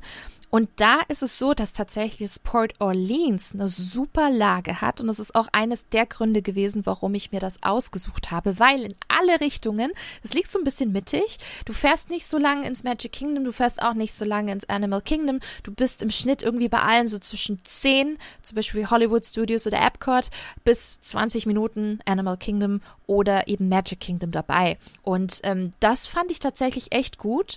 Und auch die Busfrequenz war tatsächlich relativ super. Es gibt aber auch Hotels, die super nah liegen. Ne? Wie zum Beispiel an der Seven Seas, äh, Seven Seas Lagoon, die ganzen Deluxe Resorts, wie zum Beispiel Contemporary, liegt dann super nah am, äh, am Magic Kingdom. Oder die Animal Kingdom Lodge ihr hört es ja schon am Namen, liegt direkt um die Ecke von, von Animal Kingdom. So. Aber wenn die natürlich in der letzten Ecke des Resorts äh, sind, dann brauchst du natürlich umso länger ins Magic Kingdom. Ne? Und dann bist du vielleicht teilweise 25, 30 Minuten unterwegs. Das muss man sich mal vorstellen. Also wenn ihr Disneyland Paris kennt und tatsächlich die Umgebung von Val d'Europe und dann euch mal überlegt, ich sitze so 20, 30 Minuten im Bus zum nächsten Freizeitpark. Es ist, du, du lachst, Jens. Es ist schon ein bisschen, ja, bisschen ja. weird, wenn man das noch nicht so gesehen und, und erlebt hat, dieses Konzept. Aber das ist halt wirklich, wirklich krass. Also da braucht man schon deutlich länger und je nach Verkehrslage, weil es kann dort genauso Staus haben und Unfälle ähm, und je nach Wartezeiten und Busfahrplan und Taktung kann halt dieses eine Hotel besser sein als das andere. Also wenn ihr wissen wollt, wie lange ihr da braucht, das steht zum Beispiel wirklich in diesem Unofficial ähm, Guide. Das ist der Guide zum Beispiel auch von Touring Plans. Ich bin mir sicher, auf Touring Plans kriegt ihr ebenfalls die Information. Und dann würde ich vorher einfach wirklich mal reingucken. Okay, ich habe mir jetzt das Caribbean Beach mal ausgesucht. Ist das eigentlich gut? Wie lange brauche ich denn eigentlich von A nach B in alle Parks? Und das gibt einem schon mal ein gutes Gefühl, wie lange man ungefähr mit den Bussen braucht. Aber man braucht schon länger, ja. Ja, man unterschätzt das auch, selbst wenn man dort ist, relativ häufig. Ich kenne das auch, dass man morgens dann, es geht ja, also jemand wie ich, der möglichst als Erster im Park sein will, irgendwie. Und es ist ja immer gut, morgens früh da zu sein, dass man die eine oder andere Attraktion schon fahren kann, wenn noch nicht so ein großer Andrang ist. Und dann muss man schon echt teilweise wirklich früh aus dem Hotel raus, auch wenn man in einem Disney-Hotel ist. Weil wenn man dann die Busse nimmt, bis man dann zum Bus gelaufen ist, der fährt, wie, wie du schon sagst, teilweise 20 Minuten. Wenn ich jetzt beim Animal Kingdom oder die All-Star Resorts sind auch relativ weit weg, wenn ich dann ins Magic Kingdom will, ja, da muss ich Zeit einplanen, weil dann fahre ich locker auch mal Viertelstunde, 20 Minuten mit den Bussen, dann bin ich erst im Transportation Ticket Center, dann muss ich ja nochmal umsteigen äh, in ein entweder in den nächsten Bus, Monorail oder Schiff, äh, dann fahre ich darüber und so, bis ich dann da bin, da bin ich aber bestimmt äh, mal locker eine Dreiviertelstunde, vielleicht sogar Stunde unterwegs von meinem Hotelzimmer bis im Park. Und wenn du dann, bis du dann mal alle irgendwie auf Trab gebracht hast morgen und so alle fertig sind, denkst du, ja, okay, komm, eine halbe Stunde macht der Park auf und bis du dann da bist, sind irgendwie schon 5000 Leute vor dir drin. Also ja, das, genau, ja. genau. Deswegen guckt euch immer an, welches Hotel ihr nehmt. Wie gesagt, Port, Orleans kann ich super empfehlen, weil da war ich in weniger als zehn Minuten äh, sowohl in Epcot als auch in Disney Hollywood Studios mhm. und das liegt gefühlt um die Ecke. Das ist richtig, richtig praktisch. Wo ja. das auch gut funktioniert ist äh, und deswegen genau was du sagst, einfach mal gucken, auch in welchem Park ist man am häufigsten. Ne? Also ich bin ja. jetzt jemand, äh, wer meine Sendung hört, weiß das äh, sehr gerne auch mal in Epcot und relativ häufig. Ach was. Und, äh, und deswegen ist natürlich gerade so Jagd und Beach Club vielleicht etwas, ne? Wo du sagst, du hast abends noch den Boardwalk und kannst da wunderbar noch ein Eis essen oder da noch rumhängen und du kannst da, du bist in fünf Minuten zu Fuß ähm, im International Gateway Eingang von, von ähm, von Epcot. Du kannst aber auch zu Fuß rüber ins in die Hollywood Studios laufen oder joggen oder nimmst ein Friendship oder so. Also, ne, wenn du sagst, du bist eher in den Studios und in Epcot unterwegs, ist zum Beispiel alles, was am Boardwalk ist, auch eine super Option für dich. Ne? Wenn du sagst, du bist eher im Magic Kingdom, dann mal gucken nach den Monorail Hotels. Und äh, wenn du primär im Animal Kingdom sein willst, dann ist die Animal Kingdom Lodge sehr, sehr gut, aber vielleicht auch die All-Stars. Ja, also ganz klar. Und im Übrigen, was jetzt auch wieder seine Arbeit aufnimmt, sind die Minivans. Ähm, das oh, war ja. ja. ein Service, da hat ja Disney zusammen mit Lyft, dem, äh, sag ich mal, Uber-Konkurrenten, einen eigenen, einen eigenen Rideshare-Service aufgemacht. Und diese Minivans, die, das sind nicht nur Minivans, sondern die haben auch, äh, die sehen auch aus wie Minis, nämlich mit Polkadots. Und ähm, die fahren auch nochmal schneller von A nach B ähm, und können auch nochmal ein bisschen näher an die Parks ran teilweise. Und die sind auch wohl eine sehr, sehr gute Alternative. Vor allem, wenn man auch ein bisschen gethemed fahren will und jetzt nicht auf den Bus warten will, kann man die auch rufen und es läuft Disney-Musik drin und man sitzt halt in so einer übergroßen Minimaus aussehendem Minivan. Gibt es nicht sogar Drinks, ein paar Snacks? Ich meine ja, ne? Das ich glaube auch, genau, ja, ja, mhm. ja, auf jeden Fall. Und das ist auch eine schicke Sache. Auf jeden Fall. Müssten wir vielleicht mal zusammen ausprobieren. Oh, ja, das sollten wir tun. Wenn wir mal dort sind, dann machen wir es auf jeden Fall. Ich bin auch noch keinem gefahren. Ich kenne die auch nur, sage ich mal, von Hörensagen. Ähm, mhm. Die gibt's ja auch noch nicht so lange und während der Pandemie gab es sie jetzt erstmal wieder nicht und jetzt sind sie wieder in Betrieb genommen worden. Aber ich kenne Leute, die sie gefahren sind und die waren relativ begeistert. Ja, und vor allem, das sind ja auch Castmember, die da fahren. Das muss man auch noch dazu sagen, genau. die es einem super viel erzählen können, die teilweise schon Jahre über in Walt Disney World zum Beispiel gearbeitet haben und dann auch dementsprechend den ein oder anderen super Pro-Tipp oder geheimen Fact auf Lager haben. Das habe ich auch schon gehört. Ziemlich mhm. cool. Und eben cool. halt auch mit viel Parkliebe um die Ecke kommen und einen schön mhm. einstimmen können in so einen wunderschönen Parktag. Okay, Jens, das müssen wir auf jeden Fall nächstes Mal auch mal ausprobieren. Ja. Ich merke schon, jetzt bin ich jetzt bin ich gerade schon ein bisschen bisschen angefixt. ja, sehr gut. Ja, wenn man natürlich auch jetzt an Florida denkt und USA, fragt man sich als Deutscher oder eben Europäer, hm, wie ist es da mit den Kategorien im Vergleich zu deutschen Verhältnissen? Ist es vergleichbar? Ist es schlechter? Und genau diese Frage hat uns Annika J, äh, JH4 gestellt.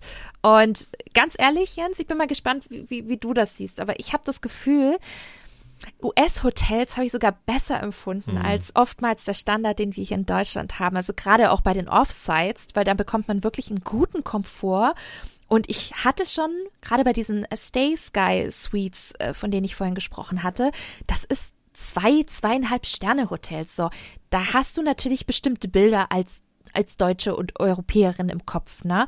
Und da kriegst Garni du Hotel oder so. Ja.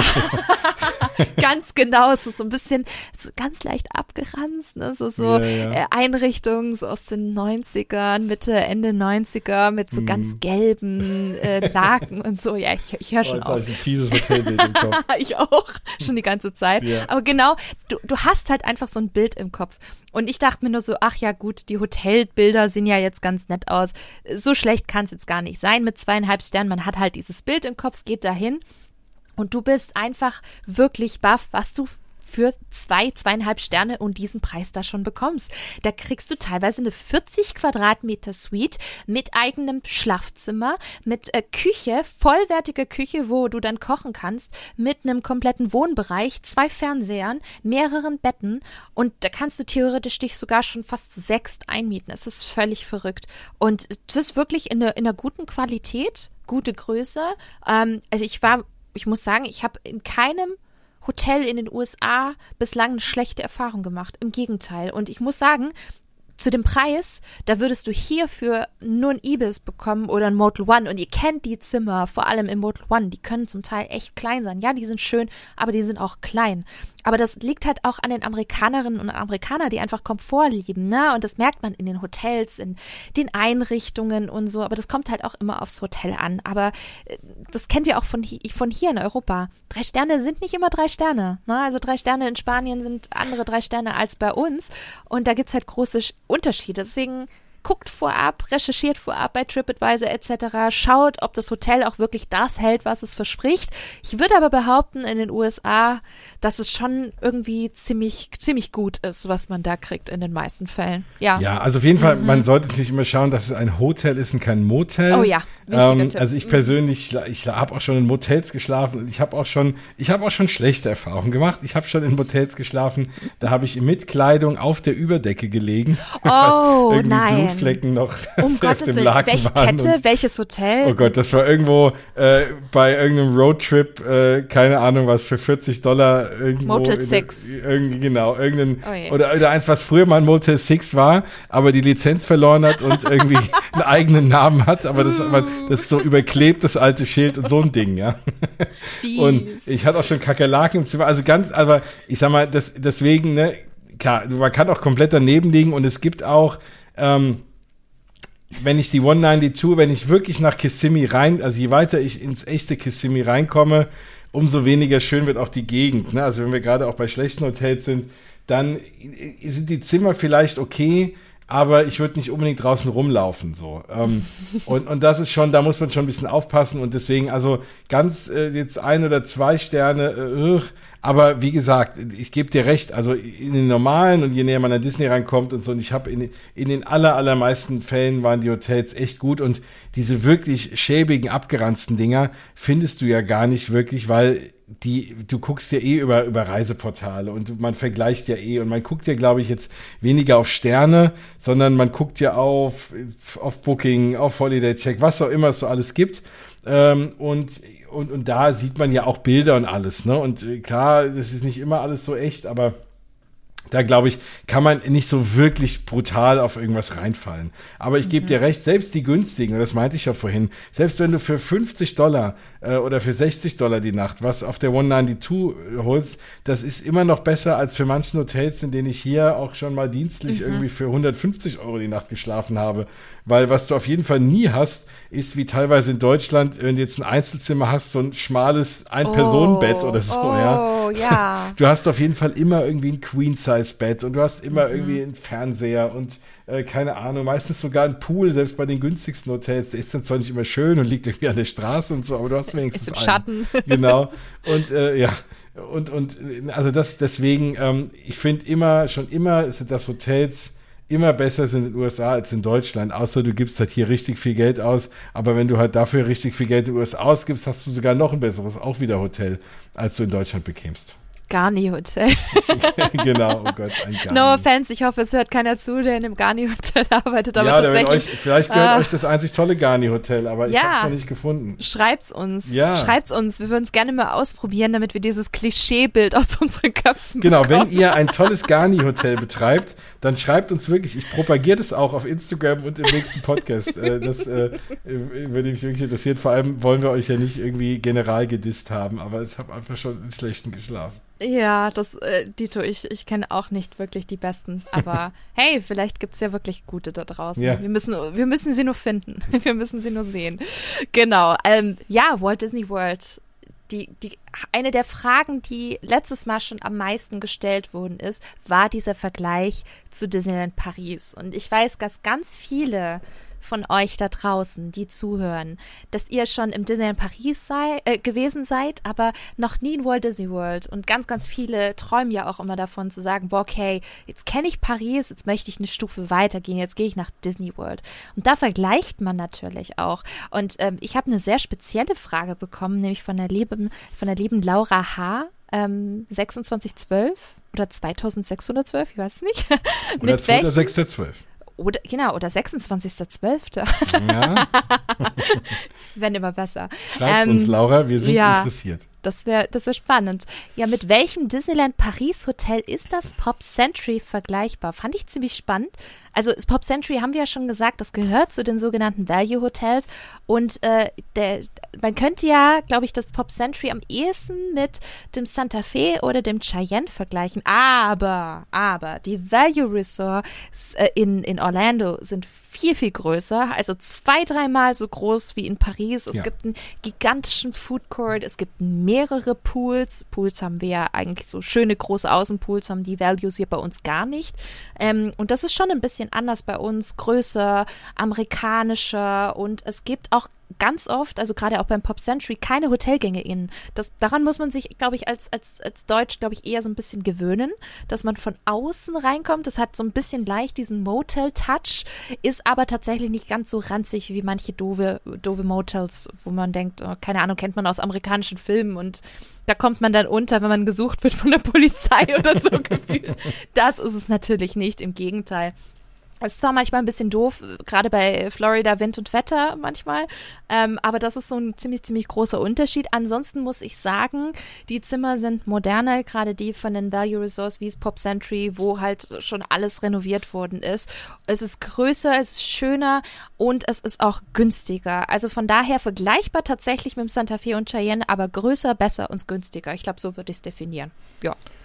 Auf jeden Fall. Also dieser Vergleich ist halt wirklich, wirklich schwer, weil auch mhm. das Gefühl irgendwie auch ein ganz anderes ist da. Oh, ja. und, äh, und, und, die Essensmöglichkeiten, du hast es gesagt, ne? Du hast selbst in den, in Value Hotels tolle Food Courts und ja, also es ist, es ist ein bisschen, es ist echt ein schwieriger Vergleich. Ich glaube, man kann die Hotels, ich habe gerade auch so weiter überlegt, mit, mit was würde ich jetzt äh, keine Ahnung, mit was würde ich jetzt die anderen Hotels vergleichen, ne? Also mit was würde ich das Newport Bay zum Beispiel vergleichen, ne? Das ist wieder, hm, also ist, ist schwierige hm. Frage, weil einfach das, das Flair und das Feeling komplett anders ist. Yachtclub. Ja, das, das, das vielleicht noch sogar ganz leicht, ja, weil auch von, weil das Theming auch passt, ja. Genau, und ich meine sogar derselbe Architekt steckt da dahinter. Ich meine, ich hätte das mal ge gehört. Mhm. Ja. Also, beide liegen am, ja, beide liegen so ein bisschen am Wasser und mit beiden kann man in den Park laufen. Das mhm. stimmt. Na okay, dann nehme ich alles zurück. Dann kann man die teilweise doch vergleichen. Ein bisschen, aber nur ein bisschen. ein bisschen, genau. Ein bisschen, immerhin, immerhin. Ja, äh, Pixelschubser 007 fragt, suche ein Disney-Hotel an der Seilbahn. Disney Art of Animation cool? Sieht toll aus. Ja, die Seilbahn. Das ist nicht der Disney Skyliner von, von Jens und mir schon hochgelobt. Gefühlt eine eigene Attraktion für sich, bevor man überhaupt die Disney Parks betreten hat. Und äh, der Skyliner verbindet einige Hotels mit den Disney Parks, nämlich in dem Fall Epcot und Disneys Hollywood Studios. Und auf diesem Weg zu beiden Parks liegen vier Hotels. Einmal das Art of Animation, was Pixel Schubser gerade schon erwähnt hat, das Pop Century, das Caribbean Beach und das noch relativ recht neue Riviera Hotel. So, ich persönlich würde von den Hotels eher das Pop Century nehmen als das Out of Animation. Ja, sieht irgendwie cool aus. Beide liegen sich auch gegenüber, ne? also werden nur getrennt durch den See, nämlich den, den Hourglass Lake. Aber das Pop Century, und das hatte ich vorhin schon erwähnt, die haben moderne, neu renovierte Zimmer. Und das Design ist zwar simpel und ein bisschen minimalistischer, aber auch super modern. Und dagegen ist das Art of Animation schon ein bisschen älter. Also man merkt, es ist leicht, ich will nicht sagen abgewohnt, das ist es nicht. Aber es ist halt nicht so modern und neu im Stil und Design wie das Pop Century. Und ich habe schon das Gefühl, das Art of Animation müssten sie mal zimmertechnisch ein bisschen renovieren. Ich würde das Caribbean Beach eigentlich auch noch nehmen. Ist ein bisschen teurer, hat aber auch ein tolles Flair. Und das Riviera Hotel, ich glaube, da muss man einfach ein bisschen tiefer in den Geldbeutel greifen. Aber wenn du tatsächlich etwas günstigeres haben möchtest, dann würde ich eher das Pop Century nehmen. Aber Jens, da haben wir schon gerade vorhin drüber gesprochen. Generell Preis-Leistungssieger tatsächlich Pop Century man kann es drehen und wenden, wie man möchte, ne? genau. Ja, also äh, lieber Martin, hier Grüße raus an der Stelle auch. Äh, ja, den kenne ich sogar zufällig. ähm, und ja, also ich bin auch, ich finde im Art of Animation, es lohnt sich aus meiner Sicht wirklich nur die Family Suiten und die jetzt habe ich vorhin auch schon gesagt, sind mir persönlich ein bisschen teurer, ein bisschen teuer. Ähm, genau.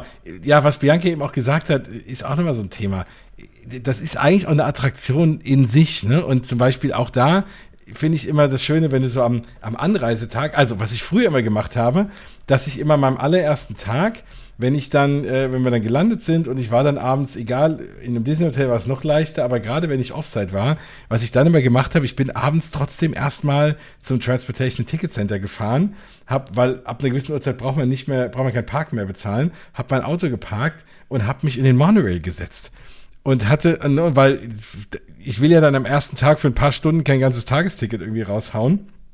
Und das war immer so schon die erste Attraktion. Und so stelle ich mir das halt auch so vor, in diesem Skyliner. Ne? Also ich bin dann, dann bin ich einmal nach Epcot gefahren, dann fährst du ja durch Epcot durch und ich dachte mir, hey, ich bin schon physisch irgendwie in Epcot, ohne reingehen zu dürfen. Und bin dann wieder zurückgefahren und, äh, und dann meistens noch ins Contemporary, habe mir das Feuerwerk angeguckt äh, von der Terrasse aus und das alles ohne irgendwie einen Cent zu bezahlen. Ähm, das, also auch ein kleiner Pro-Tipp da an der Stelle. Und aber was ähnliches äh, ist halt auch mit dem Skyliner so, ne? Und ich finde es, glaube ich, cool, wenn du so am ersten Tag da bist. Der ist ja nicht nur Transportmittel, sondern hat irgendwie auch schon eine schöne Attraktion und sich einfach in den Skyliner setzen und hin und her fahren und schon mal einen mhm. Blick von oben in die Parks werfen, stelle ich mir grandios vor mhm. am, am, am Anreisetag, um das alles irgendwie schon mal so ein bisschen ja zu genießen und komplett aufzusaugen. Und deswegen finde find ich Skyliner, also Monorail Access natürlich, aber halt auch Skyliner Access super wichtig und ein echtes Fund mittlerweile für diese Hotels. Ich finde den Skyliner, so sehr ich ihn liebe, er ist auch ein bisschen scary so, also ein bisschen gruselig. Als ich das erste Mal drin saß und der rast dann immer auf diese Station zu und bremst so drei Meter vor, bevor er dort ankommt, habe ich schon gedacht, äh, hallo, bremst das Ding noch? Aber das ist natürlich gut gegangen und äh, die paar kleinen, äh, ja, kleinen Crashes, die es da gab, weil der ist ja auch bis jetzt noch keiner zu Schaden gekommen, aber das ist schon auch super safe, das Ding und es ist einfach eine tolle, ruhige, gemütliche Fahrt. Also Skyliner ist äh, echt, ach, Sag, ich würde jetzt so gerne da einsteigen. Ich auch, aber ich liebe das Gefühl. Ich muss sagen, ich liebe das Gefühl, wenn es losgeht und hochgeht und mhm. wieder runtergeht. Ich finde, das hat so einen leichten Thrill-Kick an, an manchen Stellen, finde ich. ich. Auf jeden das. Fall. Ja, ja, aber du bist auch nicht so der Tower of Terror-Fan, das weiß ich. Nee, nee, nee. Und ich habe eigentlich auch so ein bisschen Höhenangst und deswegen sind normalerweise ah. Gondeln. Also ich bin äh, im letzten Jahr mal mit einer Gondel gefahren auf so einen Berg hoch und ich habe echt nur die Augen zugemacht und war froh, als ich wieder unten war. Und das, und das habe ich aber im Skyliner nicht, muss ich ehrlich sagen, mhm. weil man ne, man ist ja komplett einmal eingepackt. Und ja, und am Ende es ist halt auch Disney und dann weiß ich, dass es gewartet ist und dann fühle ich mich da auch mega sicher. Das ist, das hast du schön gesagt. Ja, bei Disney fühlt man sich generell immer relativ sicher. Das mag ich auch. Ich bin immer so ein sicherheitsliebender Mensch und ja. deswegen buche ich auch immer so gerne Disney-Urlaub, weil ich ganz genau weiß, was ich kriege und ich weiß ganz genau, ah, ich bin, ich habe einen sicheren, sicheren Urlaub. Das finde ich irgendwie schön. ja, DLP Geschichten ähm, fragt uns, ist das in Walt Disney World auch so, dass man zu viert in einem Disney Hotel den besten Preis bekommt? Ja, das ist, glaube ich, generell so. Ne? Also man hat ja immer diesen Zimmerpreis und der wird günstiger, je mehr Personen ein Zimmer gemeinsam bewohnen. Und deswegen könnt ihr euch eigentlich schon relativ sicher sein, dass der Preis deutlich sinkt, je mehr Personen dabei sind. Daher ja, also egal, ob es jetzt in der Hochsaison ist, bei, bei höheren Preisen oder eben bei Angeboten, zu viert kann man eigentlich generell immer den, den Preis nochmal drücken. Ne? Naja, wobei, also das Zimmer wird ja nicht günstiger. Also wenn du mit vier Personen drin bist, es wird nur günstiger, wenn du dir den Preis zu viert teilst. Ne? Also genau, ähm, genau. Also ich sag mal, ne, wenn ich jetzt, ich bin ja auch jetzt ab und zu zu viert da mit der ganzen Familie, muss ich auch das ganze Zimmer trotzdem alleine zahlen. Ne? Dann endet, es ja, ändert nichts am Preis. Anderes. Genau, ja, genau. Nein, aber das, es gibt ja keine sein, dass Leute denken, wenn man zu viert drin wohnt, ist es halt, ist das Zimmer auch günstiger oder so. Aber so ist es eben nicht. Also, das ist aber generell das Schöne bei Hotels in den USA, was viele Leute, die aus viel in Deutschland reisen oder so, ähm, oder auch in anderen Ländern das auch anders kennen und dann immer ein bisschen erstaunt sind erstmal. Ähm, früher hast du ja auch hier bei vielen Hotels pro Person bezahlt. Das hast du halt da nicht. Ne? Du zahlst eigentlich immer pro Zimmer. Und ob dann vier Personen drin sind oder eine, ist eigentlich relativ egal. Macht ja auch nicht wirklich einen Unterschied für die. Vielleicht maximal beim Frühstück, was meistens inkludiert ist, aber ähm, auch da ist es, glaube ich, egal, ob da jetzt irgendwie drei Mickey Waffles mehr gegessen werden oder nicht. Also ein bisschen Rührei. Also deswegen ist es schon so immer in den USA eigentlich, dass wenn ihr ein Zimmer bucht, zahlt ihr eigentlich das Zimmer, ob ihr jetzt so wie viel, viele Leute auch immer ihr seid, aber auch da immer aufpassen, es gibt natürlich auch immer ein Maximum, ne? Also es gibt Maximalbelegung, ihr könnt jetzt nicht mit zehn Leuten in einem Zimmer schlafen. also könnt ihr vielleicht und ja. wahrscheinlich fällt es auch keinem auf, aber wenn ihr dann zu zehn beim Frühstücksbuffet auftaucht und in einem Zimmer schlaft, glaube ich, dann fällt es irgendwie schon auf. ja, ich würde es ich würd's nicht, nicht riskieren, ne? Dass Nein. die Securities lauert an jeder Ecke gefühlt und ja, äh, genau. schauen immer brav, was die Leute so machen. Deswegen, ich glaube, ich würde es nicht machen. deswegen, also da deswegen aufpassen, ne? Man kann es nicht auch wenn man nur fürs Zimmer bezahlt, egal wie viele Leute, gibt es eben Maximalbelegungen. Absolut. Jakosi Schnosi fragt uns, Hotelempfehlung als erster Besuch und auch die Annika JH4 fragt, welches Hotel empfiehlst du? Gott, kann man das so pauschal beantworten? Gerade zum Beispiel jetzt für den ersten Besuch. Also ich kann jetzt nur von meinen Erfahrungen sprechen und da fand ich das Port Orleans Riverside einfach toll. Ich fand es wirklich toll. Das war mein erstes Disney-Hotel in Orlando. Es hat einen ganz besonderen Platz in meinem Herzen, so cheesy es klingt. Ich finde das, dieses Südstaaten-Flair dem Resort einfach ganz besonders und gerade wenn man dort das erste Mal ist, in Walt Disney World und dann morgens äh, auf, rausgeht aus dem Hotel oder aus dem, aus dem Zimmergebäude. Das sind ja immer unterschiedliche Parteien, die da über, oder Häuser, die da verteilt sind über das komplette Resort.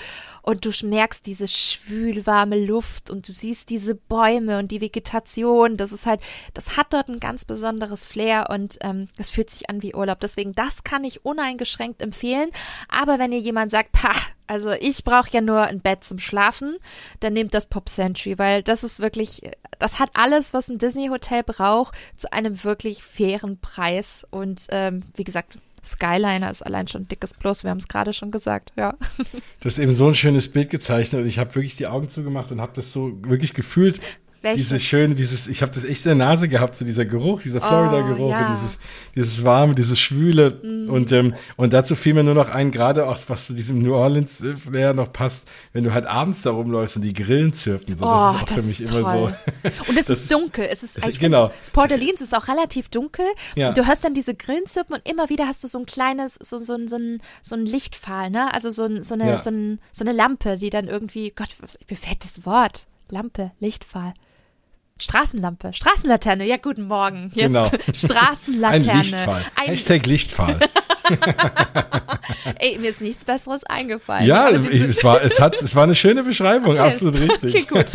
Aber diese Straßenlaternen, die dann so ähm, mit ziemlich viel Abstand dort äh, sind, die, das macht so die ja. Atmosphäre aus. Es ist so ein bisschen dunkler, aber irgendwie überall so fahle, schöne, äh, warme Lichter und dann hörst du diese Grillen, Jens, die du gerade gesagt hast. Ach, ich finde, ich liebe das. Und dann ist es 22.30 Uhr und du läufst in Shorts und ja. T-Shirt dort noch rum und das liebe ich. Das ist ja. so Urlaub. Es ist Auf so jeden Urlaub. Fall, ganz Ach, genau. Ach. Ach, wie schön, ich will hin.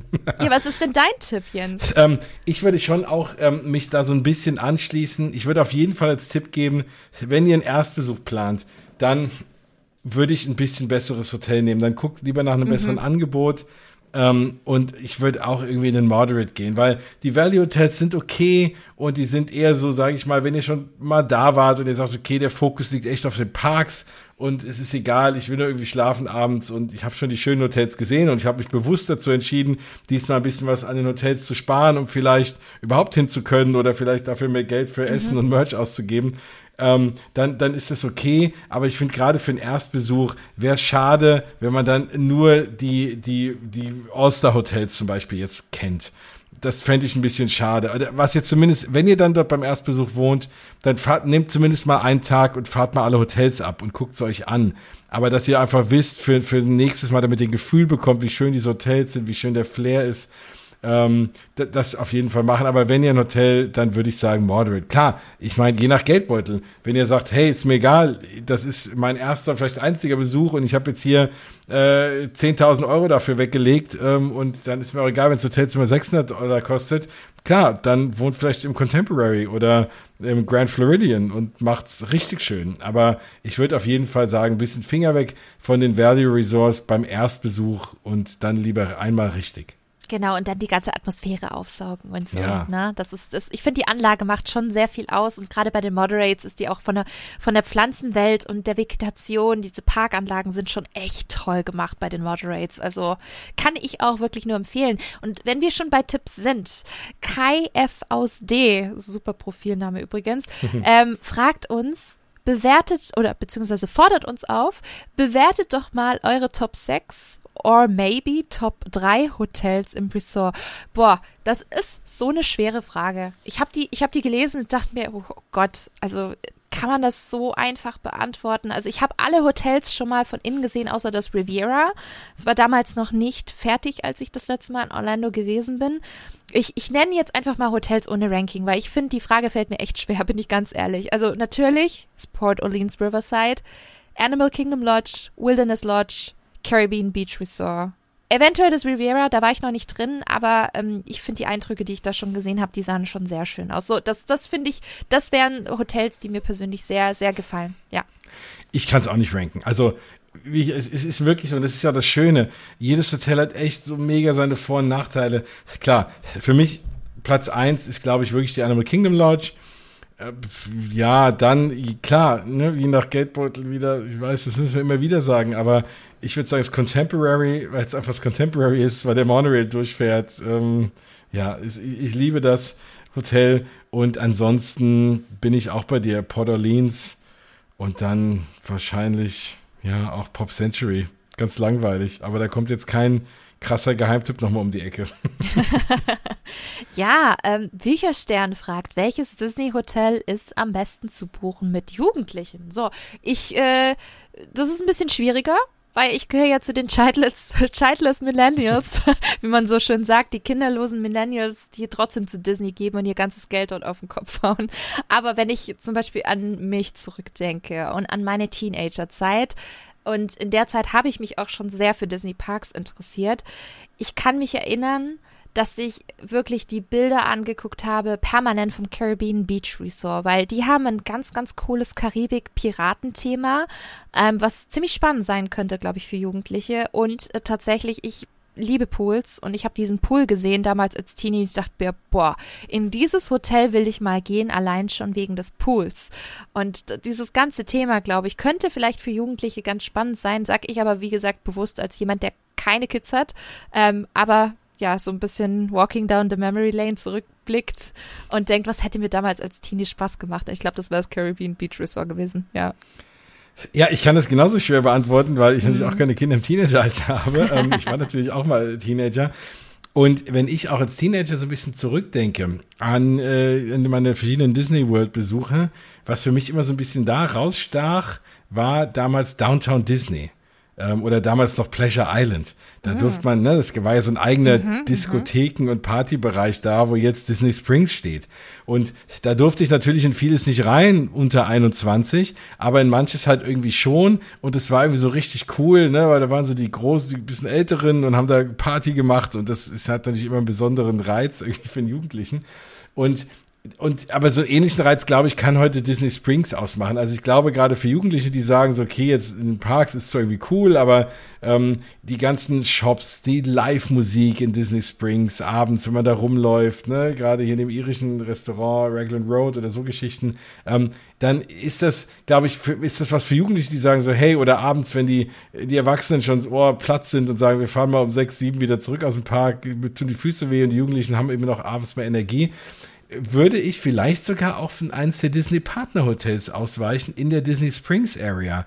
Weil die sind erstens von den Preisen her auch vollkommen okay und du hast auch gewisse Perks. Ich habe es anfangs ja schon gesagt.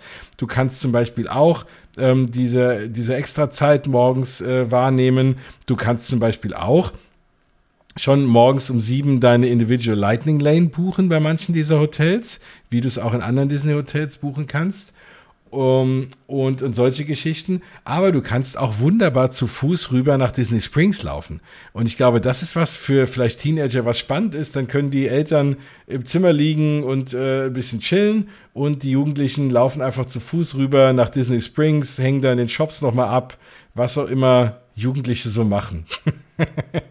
Keine Ahnung. Aber ich glaube, das könnte auch irgendwie was, was Spannendes sein vielleicht. Ja, auf jeden und, Fall. Und auch ein guter Tipp. Grund, auch mal diese Hotels zu buchen. Ja, ja, guter Tipp. Ich glaube, da gucken auch sehr, sehr viele Leute nicht so drauf, weil sie denken, okay, wenn ich nah oder in Walt Disney World übernachten möchte, dann habe ich nur die Disney Hotels zur Auswahl. Aber da gibt es ja noch viel, viel mehr. Deswegen finde ich, glaube ich, sehr, sehr guter Tipp. Ja, und Bücherstern hat gleich nochmal eine Frage auf Lager. Und nochmal eine ganz schwierige Frage. Was ist das beste Disney Deluxe Hotel? Oh, Leute, ihr killt uns. es sind echt harte Fragen dieses Mal dabei. Ich finde es schwierig.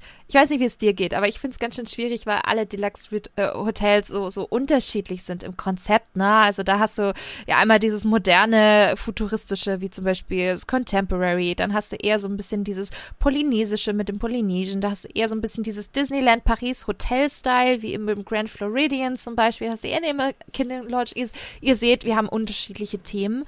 Und ich glaube, ich könnte es besser beurteilen, wenn ich schon mal in allen übernachtet hätte. So, würde ich gerne. ist aber weitaus schwieriger als in Paris, ähm, zumal der Preis natürlich auch sehr, sehr ordentlich ist mm. von, mhm. von manchen Deluxe-Hotels. Also gerade wenn man in Richtung Seven Seas Lagoon geht und so, wir haben es gerade schon besprochen, dort sind die Übernachtungspreise teilweise schon sehr, sehr knackig. Ich glaube, wenn es um das Preis-Leistungs-Verhältnis geht, dann finde ich Animal Kingdom Lodge und die Wilderness Lodge am besten, weil das sind die günstigsten tatsächlich. Da bekommt ihr viel für einen günstigen Preis und dann würde ich sagen, oh ja, das sind die besten Disney Deluxe Hotels. Ich glaube, so vom Flair und vom Style her fände ich, glaube ich, Beach und Yacht Club und Boardwalk auch doch ziemlich spannend. Weil ich mag irgendwie diese Atmosphäre und diesen Baustil und ich mag auch schon das Newport Bay in, in Disneyland Paris und ich finde, es kommt dem sehr, sehr nahe und äh, fand ich irgendwie auch cool, auch die, die, da, da wirst du dich jetzt sehr freuen, die Laufnähe auch zu Epcot und hm. dass man da auch hinfahren kann und so. Ich finde, das hat schon einige Vorteile. Deswegen Spontan hätte ich jetzt gesagt Animal Kingdom Lodge, Wilderness Lodge und vielleicht noch so Beach Yacht Club und Boardwalk. Aber das ist super individuell, ne? Also das ist so mein persönlicher Geschmack. Ich glaube, die Geschmäcker sind da unglaublich äh, unterschiedlich. Ich kenne auch Leute, die lieben das Grand Floridian zum Beispiel total. Ist mir jetzt ein bisschen, glaube ich, zu posch irgendwie vom mhm. Style her. Ja. Ja, das ist mir auch eben, ich glaube, zu posch trifft es irgendwie. äh, ja, und auch so zu Oldschool und, und Südstaaten-Ding. Ist, ist schön, wenn ich irgendwie mal die Family besuche und fahre irgendwie ein, zwei Stunden weiter und gucke mir mal so ein altes Herrenhaus an, so aus geschichtlichen Gründen. Aber da wohnen muss ich jetzt nicht. Deswegen finde ich das als Hotel, ja, würde das bei mir auch nicht so in Frage kommen.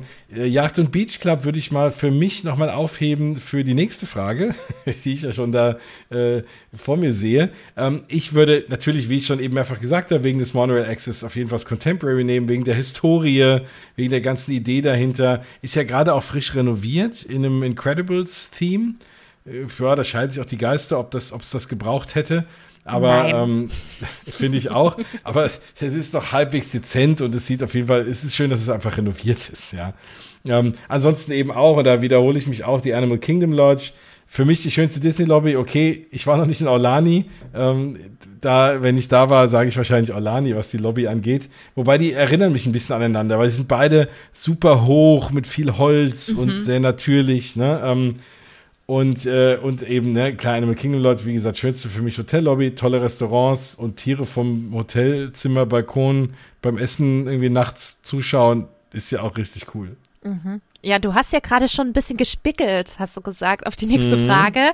The Michelle Kay fragt, liebstes Hotel, um zu zweit als Ehepaar hinzureisen. Moderate Deluxe. Ja, zu zweit als Ehepaar. Das bedeutet keine Kinder und man mag es etwas ruhiger und erwachsener, vermute ich mal. Dann würde ich sagen, bei den Moderates ist es ganz, ganz klar das Port Orleans oder das Coronado Springs. Das Coronado Springs zieht auch generell immer ein bisschen mehr Erwachsene an, weil man dort das große Convention Center zum Beispiel hat und gefühlt ist das jetzt nicht so äh, thematisch, äh, glaube ich, für Kinder ansprechend, wie zum Beispiel das Caribbean Beach Resort, was äh, viel, viel mehr Familien anzieht. Also ich glaube, deswegen wären das so meine Favoriten, wenn es um eine Empfehlung gehen würde. Beim Deluxe könnte ich mir übrigens sehr, sehr gut vorstellen, dass das Riviera Resort so als Romantic Getaway, wie, wie es die Amis so schön sagen, ähm, sich super eignet. Und ja, auch diese Resorts sind einfach generell gefühlt auf eine erwachsenere Zielgruppe ausgerichtet als jetzt bei anderen Resorts. Das merkt man, wie die Pools gestaltet sind. Ähm, ist es jetzt besonders kindlich oder gibt es da viel mit Charaktern oder so auf dem Gelände? Ne? Also man denkt da zum Beispiel nur ans Pop Century oder die All-Stars, wo man riesengroße, bunte Disney-Figuren hat. Da weiß man schon automatisch, okay, das ist eine bestimmte Zielgruppe. Und auch beim Animal Kingdom Lodge bin ich ganz ehrlich, das ist natürlich ist es eine breitere Zielgruppe, aber auch Tiere ist natürlich etwas, was vor allem auch sehr viel für Familien geboten ist. Das heißt, wenn man zu zweit ist, erwachsen ist, dann würde ich, glaube ich, eher Port Orleans, Coronado Springs und Riviera, glaube ich, nehmen. So ganz spontan, ja. Genau, ich würde da eben, was ich sonst eben noch gesagt hätte, würde ich jetzt hier nochmal in die Waagschale werfen, nämlich gerade Yacht and Beach Club Resort. Das stimmt. Vielleicht aber auch das Swan and Dolphin, weil es die gleiche Ecke ist. Jetzt wieder kein Disney-Hotel, kein originäres. Aber weil einfach, ich glaube, ne, gerade so man will ja zu zweit vielleicht abends dann noch mal ein bisschen schlendern und äh, dann kann man ja zum Beispiel rüber nach Epcot laufen in Ruhe und da ein bisschen äh, ne, durch die durch den World Showcase schlendern. Oder wenn gerade irgendein Festival ist, äh, was hier mittlerweile immer gefühlt in Epcot ist, da irgendwie was essen. Aber halt eben auch der Boardwalk. Und ich finde der Boardwalk bietet sich wunderbar an, auch so ein bisschen für, sage ich mal, zum Händchen halten und äh, am See lang spazieren und wie auch immer und irgendwie einen Blick von hinten nach Epcot zu haben, aber auch diese tollen Sachen, wie gesagt, da äh, Beaches and Cream und also da, da gibt's ja ganz viele Leckereien auch und, äh, und viele Möglichkeiten, die da auch, ich finde, der Boardwalk ist auch eher so ein bisschen für Erwachsene mhm, gedacht. Mhm. Ähm, und ja, also da glaube ich, kann man auch da eine schöne, eine schöne Zeit zu zweit haben und die Hotels sind auch sehr stylisch, auch sehr schön und auch nicht unbedingt ja, wie du es eben beschrieben hast, so sehr auf Kinder gemünzt. Wobei die Pools und so natürlich auch schon eher kinderfreundlich sind, aber insgesamt die Hotels nicht. Und das kann ich mir da auch gut vorstellen. Ansonsten exakt, was du gesagt hast. Ganz klar, Riviera kann ich mir auch super vorstellen. Ja, genau. Also ich habe das Gefühl, Riviera sowieso ist ziemlich erwachsen. Also man merkt schon, dass ja. äh, wer damit angesprochen äh, werden soll, das ist, das ist nochmal anders als, als die anderen Ressorts. Das stimmt schon. Ja, der Holger äh, Blindy fragt, im On-Site-Hotel frühstücken oder lieber extra Magic Hour nutzen? Sicher Geschmackssache? ja, ganz klar Geschmackssache. Also mittlerweile ist es ja der Early Theme Park Entry, also ja. ETPE, e, wenn man so will, nicht mehr die EMH.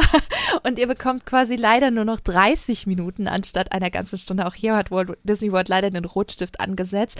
Von daher ist es nicht mehr ganz so essentiell. Und seien wir mal ehrlich, die Extra Magic Hours haben sich ja auch in den letzten Jahren nicht wirklich gelohnt. Na, also man hat ja immer drum geplant, weil es erfahrungsgemäß ja immer die Parks waren, die einfach am vollsten war und man eher dann gemieden hat. Deswegen auch nicht mehr so ganz so lohnenswert. Und ich persönlich, ich weiß nicht, wie es dir geht, Jens, bin ich auch gespannt, aber ich bin immer ein Fan von einem Mix, ne? Also sich mal morgens ein bisschen mehr Zeit nehmen, also Zeit nehmen in meinen Verhältnissen, das heißt dann ein bisschen früher aufstehen, damit man trotzdem noch früh losgehen kann. Das ist ganz wichtig. Aber ich glaube, ich würde trotzdem mal, keine Ahnung, morgen in, morgens in den Food Court zum Beispiel gehen oder ins Restaurant und mir dort Pancakes oder Mickey Waffles gönnen und danach in die Parks gehen. Ich würde aber auch gleichzeitig dann mir überlegen, okay, welchen Park habe ich denn für welchen Tag geplant? Und angenommen, ich sage jetzt, okay, ich möchte in die Disney Hollywood Studio und ich muss da ein bisschen früher gehen, weil ich will sofort die E-Ticket Rides äh, fahren, wie zum Beispiel Rise of the Resistance oder Flight of Passage. Gott, Jens, ich kann es nicht glauben. Ich bin tatsächlich, oder nee, doch, ich bin die Erste in dem Podcast, die Rise of the Resistance droppen lässt. Noch vor ja, dir. Das, muss, das, das muss ich doch sagen. Nicht. Eigentlich musst du das sagen. Ach, sorry, aber guck, jetzt, jetzt habe ich's mal gesagt. Sehr gut. Gönn ich dir. Sehr gut. Ähm, genau, wenn man halt diese E-Tickets äh, Rides äh, fahren möchte, dann sollte man dann natürlich auch dementsprechend früher aufstehen. Demnächst eben auch Cosmic Rewind. Da bin ich mir auch sicher, dass es so eine Art Boarding-System mhm. womöglich dann auch geben wird. Und da lohnt es sich sicherlich mal zu sagen, hey, ich skippe das Frühstück Frühstück und gehe dann lieber früh in den Park, damit ich dort einen Slot bekomme und die Attraktion fahren kann. Und Frühstück kann ich mir dann dort sowieso in, keine Ahnung, beim Starbucks oder so holen, einen Muffin oder, oder sonst was. Oder vorher einen kleinen Snack irgendwie auf die Hand mitnehmen oder einen Riegel, was der Kuckuck. Ich glaube, bei den, an den Tagen, wenn ich weiß, oh, da kommt jetzt diese große, diese große Attraktion, da möchte ich so früh wie möglich am Park sein, würde ich das Frühstück skippen. Ansonsten, ich glaube, ab und zu kann man durchaus mal frühstücken. Jens, wie siehst du das? Ich habe eben kurz gedacht, oh Gott, wir beide können nie zusammen in die Parks fahren, weil du willst morgens stundenlang frühstücken, Nein. aber du hast ja dann noch eingeschoben, dass du dann lieber früher aufstehst fürs Frühstück. Ganz da kann genau. ich voll und ganz mit leben. ähm, aber ich sehe schon, äh, also ich, ich bin lieber früher in den Parks. Also ist mir, also egal auch, weil ist ja auch wenn es jetzt nicht um die E-Tickets geht, auch gerade die kleineren Attraktionen, man da einfach sich schon früher anstellen kann und schon ein paar Sachen fahren und es gibt so viel leckere Snacks und so, also auch so viele an der Anzahl, so viele unterschiedliche in den einzelnen Parks, von denen sich auch ganz viele auch als Frühstück eignen. Und dann bin ich echt lieber früher in den Parks, fahre vielleicht schon so morgens, also ich starte den Tag eher mit einer Attraktion als mit einem Essen und, und snack dann einfach schon los. Und ne, das, das, das wäre eher so mein Ding. Also ich sehe schon, äh, Bianca, wenn wir mal dort sind, irgendwann zusammen, dann ich stelle mich schon mal irgendwo für uns an und du kannst noch eine Mickey Waffel essen in Ruhe und kommst dann und ich lasse dich dann vor zu mir oder so. Das klingt nach einem Plan, Jens. Ich hoffe, ja. das wird bald der Fall sein. Auf jeden Fall, du musst mir eine mitbringen dann. Also dann, dann will ich schon auch eine Mickey Waffel haben. Aber noch wichtiger ist mir schon früh im Park zu sein. Und ich liebe es auch morgens so, wenn es so ist, dann ist ja noch mal ein bisschen kühler im Park, gerade in Florida. Oh ja. Da mhm. nimmt man nicht so ganz die Hitze mit und es ist einfach so dieser Morgenflair, wenn alles noch so ein bisschen erwacht. Und es, also ich liebe einfach so Morgende in den Parks auch, wenn es noch nicht überlaufen ist. Man ist noch nicht durchgeschwitzt und wobei das ist man auch schon nach zehn Minuten. Aber ja, das, also das, deswegen, ich, ich mag einfach die Morgen in den Parks und dann lieber schon was fahren und sich dann hinsetzen und dann da was snacken. Das würde ich, glaube ich, eher machen. Jetzt möchte ich Aber es ist beides gut. Jetzt möchte ich auch eine Vicky Waffel. Mensch, das stimmt. Ja, mhm. ähm, wir haben jetzt super viel über die Disney Hotels gesprochen, aber wir haben es euch zu Beginn ja auch schon ein bisschen erzählt. Es gibt weitaus mehr Möglichkeiten als eben nur die Disney Hotels in Walt Disney World und das äh, fandet ihr tatsächlich auch ziemlich spannend. Mappys Co-Pilot hat gefragt, habt ihr Hotel-Empfehlungen äh, für die Umgebung? Missing Fantasyland ebenfalls Empfehlungen für Offsite. Das ist so quasi das äh, Codewort auch für alle Hotels außerhalb von Disney. Und Just Jolly Jazz äh, fragt ebenfalls bestes Offsite-Hotel. Also ich finde das echt nicht einfach, weil wir haben es ja schon gesagt, Orlando hat eine gigantische Dichte an Hotels und dadurch auch eine mega große Auswahl an ganz, ganz vielen unterschiedlichsten Hotelketten und was, was hier immer hilft, ist zumindest mir in der Vergangenheit, so ein bisschen auf TripAdvisor im Hotelranking von Orlando stöbern. Am besten hier so ein bisschen filtern nach Favoriten anderer Reisende. Das ist so ein bisschen die, die wichtigste Kategorie. Und dann ist es wirklich sortiert nach Bewertungen. Und dann gehe ich auch ganz oft immer auf die Kartenansicht, zeig mit, lass mir das anzeigen und dann sieht man sofort, wo denn die besten Hotels sind. Also nahe Walt Disney World oder eben in Richtung Universal Orlando, je nachdem, welche Ecke ihr bevorzugt. Und einige gute Hotels gibt es da zum Beispiel nahe Disney Springs. Ähm, Jens, du hast es vorhin schon erwähnt gehabt, so die Lake Buena Vista Ecke, da kriegt ihr das Holiday Inn, ein Marriott, ein Hilton. Ähm, aber was auch ziemlich gut sein soll, und das hattest du vorhin auch schon erwähnt, ist nämlich diese Ecke Flamingo Crossings. Und ich glaube, das ist noch ein ziemlicher Geheimtipp, weil das ist eine Ecke, die gibt's noch gar nicht so wirklich lange. Die ist noch super neu. Also alle Hotels, die dort sind, sind echt aus den letzten, Jens, puh, lass mich nicht lügen, fünf Jahre oder so maximal. Ja. Also alle super neu, relativ frisch. Und alle Hotels in der Ecke haben saugute Bewertungen. Da gibt's, glaube ich, kein Hotel, was bei, bei Google unter 4,4 oder 4,5 ist, was wirklich, wirklich gut ist. Und da habt ihr zum Beispiel das Spring Hill Suites oder Home 2, alles super bewertet. Und ich glaube, das ist ebenfalls noch ein sehr, sehr guter Tipp. Aber ich glaube, wichtig ist, überlegt euch hier auch, ob ihr vor Ort einen Mietwagen habt oder nicht, weil falls nein, solltet ihr schauen, ob euer Hotel vielleicht so einen kostenlosen regelmäßigen Shuttle anbietet. Ansonsten seid ihr auf Uber und Lyft angewiesen und das kostet ein bisschen. Ist jetzt nicht so teuer wie jetzt zum Beispiel Taxifahrten hier in Deutschland, um Gottes Willen, ähm, aber das müsstet ihr auch in der Budgetplanung so ein bisschen berücksichtigen.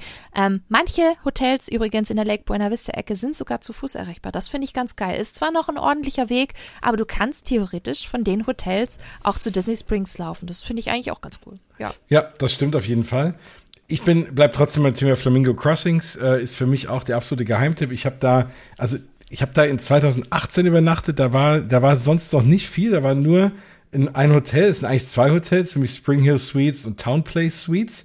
Das ist praktisch, also zwei unterschiedliche Hotels, aber die sind baugleich und in der Mitte, den Pool teilen sich beide. Ähm, und es ist eigentlich relativ egal, welches, welches man nimmt. Ich habe mir bei beiden die Zimmern angeguckt. Im einen habe ich geschlafen, bei dem anderen wollte ich mir nochmal zeigen, dass das genauso aussieht. Das sah irgendwie genauso aus, obwohl die unterschiedliche Bewertungen auf äh, Booking haben. Das ist jetzt lustig. Nicht, nicht grob, aber so im 0, irgendwas, äh, keine Ahnung, das eine ist 8,4 und das andere ist 8,6 und die ist aber eigentlich exakt gleich. Also da kann man beide buchen und auch dafür einen guten Preis. Also ich habe da immer gewohnt, so für, gut, aktuell auch ein bisschen teurer geworden, ähm, aber ich habe da für August auch zur Not, äh, falls ich nichts Besseres finde, auch mal ein Hotel schon mal versucht zu kriegen. Und da bin ich, äh, glaube ich, bei 100 Dollar die Nacht oder so. Mhm. Also das ist echt vollkommen okay. Es sind äh, zwei riesengroße Queen-Betten drin. Es ist auch vorne eine kleine Sitzecke drin. Das heißt, wenn einer schlafen will, dann kann der Rest nochmal in der Sitzecke sitzen. Da ist auch nochmal ein extra Fernseher. Ähm, es ist ein Kühlschrank drin und so eine kleine Kochnische, was auch immer wichtig ist, weil ich habe es ja eingangs auch gesagt, gerade wenn ich die Kinder dabei habe und äh, oder sage ich die ganze Familie, die Frau natürlich auch äh, oder sonst Cousine, meine Eltern noch und wer auch immer alles so mitkommt, ähm, dann schmiere ich natürlich auch morgens ganz gerne mal irgendwie äh, Brote oder nehme halt, habe hab auch gerne ein paar kühle Sachen, die ich morgens einpacke oder Bananen oder was auch immer. Gut, die müssen nicht in den Kühlschrank. Aber alles mögliche, was auch in den Kühlschrank muss, das kann nicht schaden. Und äh, wenn man sich auch ein bisschen was an Essen mitnehmen will oder vielleicht auch eine Kleinigkeit nochmal warm machen, ich glaube, eine Mikrowelle ist auch drin, ähm, ist das auf jeden Fall auch Gold wert. Der Pool ist toll. Also die Hotels kann ich nur extrem empfehlen. Und mittlerweile hat äh, dort auch in dieser Ecke, und das kann man dann auch von den Hotels zu Fuß erlaufen, einfach auf der anderen Straßenseite, ist jetzt auch ein großes Krankenhaus, was ja auch immer mal wichtig sein kann. Aber was noch wichtiger ist als ein großes Krankenhaus, das hat ein großer Target aufgemacht. Geil. Und äh, Target. Target. ist natürlich so, mhm. äh, ja, der, der, das, das viel schönere, der viel schönere Walmart. Und äh, und, äh, und vor allem haben die auch viel mehr Disney-Sachen. Und deswegen, äh, ja, es ist das, äh, ist das eine echt schöne Ecke. Da kommen jetzt noch ein, zwei Hotels dazu. Und wenn man da von dem Parkplatz runterfährt, fährt man irgendwie einmal links, fährt äh, weiß ich, 15 Sekunden, dann kommt eine Ampel, dann fährt man wieder links und dann sieht man schon da das Schild äh, Walt Disney World, weil die haben genau wie bei, ähm, wenn man wenn man World Drive reinfährt, haben die auch so einen großen über der Straße, ne, also den gleichen hier dieses Ding, wo man drunter fährt, wo eben halt, was man natürlich überall sieht, was immer so schön und vorher natürlich Riesenschilder, es ist verboten auszusteigen mitten auf der Straße und da ein schönes Bild von zu machen. Äh, haltet euch da auch dran, weil da stehen mhm. öfter auch mal steht auch mal der Sheriff und guckt und ähm, ja, aber, aber das ist schon ein offizieller Eingang, äh, auch auf äh, on, on, Property und man ist wirklich von dem Parkplatz in anderthalb Minuten dann on Property und dann hinten in der Animal Kingdom Ecke. Ja, ich habe gerade sogar noch mal geguckt, es gibt nicht nur ein Target dort, sondern auch ein Walgreens, was auch immer sehr praktisch sein kann ja, und ein Starbucks, ein Five Guys um die Ecke auch Domino's Pizza mittlerweile und da haben super viele Hotels in den letzten Jahren geöffnet. Also es gibt dieses Town Play Suites und Sprinkle Suites, Jens, was du gesagt hast. Mhm. Dann gibt's Home 2 Suites bei Hilton das ist äh, quasi die Straße weiter oben, aber genau in demselben Komplex. Dann haben wir Homewood Suites und das Fairfield Inn.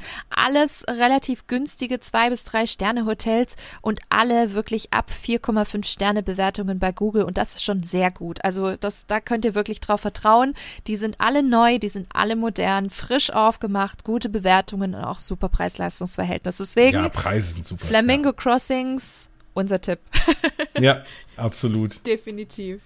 Ja, ähm, tatsächlich haben wir viel jetzt über Offsite gesprochen, aber es gibt natürlich noch ganz, ganz viele andere Möglichkeiten abseits der Hotels. Ne? Also wenn man an Florida denkt, denkt man vielleicht auch an Ferienhäuser und, und Villen. Und tatsächlich gab es da auch ein paar Fragen zu dem Thema. Willi Ehrlich, er, nein, Willi Erich fragt, gibt es dort Ferienhäuser für Besucher oder nur Hotelzimmer? Und Hurdy Gurdy Journey fragt ebenfalls zwei Wochen Trip mit sechs und mehr Personen On-Site-Hotel versus Villa außerhalb versus nee, versus Hotel außerhalb, genau. Apartments, Villen, Hotels, also gibt es ja en masse. Ich persönlich bin Hotelfan, was aber auch daran liegt, ich, ich gehe nicht mit zehn oder sechs Leuten halt irgendwo hin, sondern ich bin meistens zu zweit, wenn ich im Urlaub bin. Höchstens maximal zu dritt. Und da kommt für mich irgendwie nichts anderes in, in Frage. Und äh, bei mir auch nochmal ein großer Unterschied. Ich habe keinen Mietwagen in den USA. Das heißt, ich gucke dann immer, wie ich dann am besten irgendwo hinkomme. Und das sind halt meistens Hotels. Deswegen habe ich leider mit den Villen nicht so viel Erfahrungen. Aber Jens, hast du das schon mal gemacht äh, mit, Family und so, dass ihr mal euch da so ein, so ein Haus gleich gemietet habt? Ich habe es in der Tat noch nicht gemacht, aber ich habe es mhm. gerade geplant für den August, weil wir haben nämlich genau dieses Thema gehabt. Ne? Gerade wenn du mit mhm. mehreren Leuten kommst, dann, äh, also wir haben es mal durchgerechnet, selbst wenn wir ins Shades of Green gegangen wären, was durch diese Militärgeschichte noch relativ bezahlbar ist, auch für ein Disney-Hotel, ja, hätten wir natürlich, ne, so, also ich bin schon mal zu viert. So, dann kommt meine Tante, mein Onkel, die brauchen auch ein Zimmer, dann kommen meine Eltern mit, die brauchen auch ein Zimmer, meine Cousine mit ihrer Mutter kommt auch noch mit, das wäre auch noch ein Zimmer. Gut, die hätten vielleicht bei dem einen noch mit dem Zimmer, also da sagen, sagen wir hätten drei Zimmer gebraucht. Naja, da bin ich selbst im Shades of Green, da wäre das Zimmer 150 Dollar die Nacht gewesen, was natürlich ein Riesenpreis ist für ein Disney-Hotel, weil es auch jetzt kein, vor allem kein, kein Value ist. Ähm, aber da bin ich natürlich trotzdem bei 450 Dollar die Nacht. Und wenn ich dagegen mir anschaue, was ich wirklich für Villen kriege mit eigenem Pool, wir haben jetzt eine Villa gebucht mit, glaube ich, sieben Schlafzimmern, äh, fünf Bädern, What? einem riesen Pool vor der Tür, eine riesen, riesen Wohnzimmer, tolle Küche, einem Game Room mit irgendwie einem Pooltable, also so wie man sich irgendwie vorstellt. Und ich glaube, ich zahle 300 Dollar die Nacht. Ja. Was? So. Und das ist, oh das, das ist richtig, richtig cool. Und deswegen haben wir gesagt, ja, okay, dann gehen wir dahin, ne? Dann können wir auch abends zusammen da auch noch irgendwie was, was kochen oder wie auch immer, alles, was auch immer wir machen wollen. Und gerade halt, wenn man Leute dabei hat, die vielleicht, gerade wenn ich mit so einer großen Gruppe reise, sind ja immer mal, wenn man jetzt ältere Leute dabei hat oder wie auch immer, die jetzt sagen, ach, naja, Parks, hm, muss ich jetzt nicht. Ähm, können die dann halt auch sich in der Villa aufhalten und haben auch irgendwie einen Pool und, und können halt auch andere Sachen leichter machen, als wenn du halt dann wirklich auf äh, On-Site bist. Ne? Ähm, klar, mir würden On-Site auch tausend Sachen einfallen, aber das ist ja auch nicht jedermanns Sache.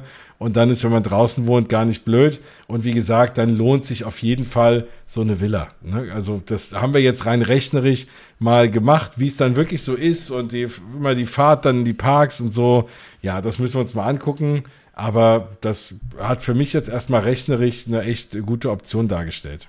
Nicht schlecht. Jens, du wirst berichten, hoffentlich. Auf jeden Fall. Also das klingt schon echt krass. Wie viel, wie viel Schlafzimmer nochmal? Das musst du nochmal sagen. Ich glaube, ich glaub, es sind sieben Schlafzimmer. Sieben. Sechs oder sieben Schlafzimmer und fünf Bäder.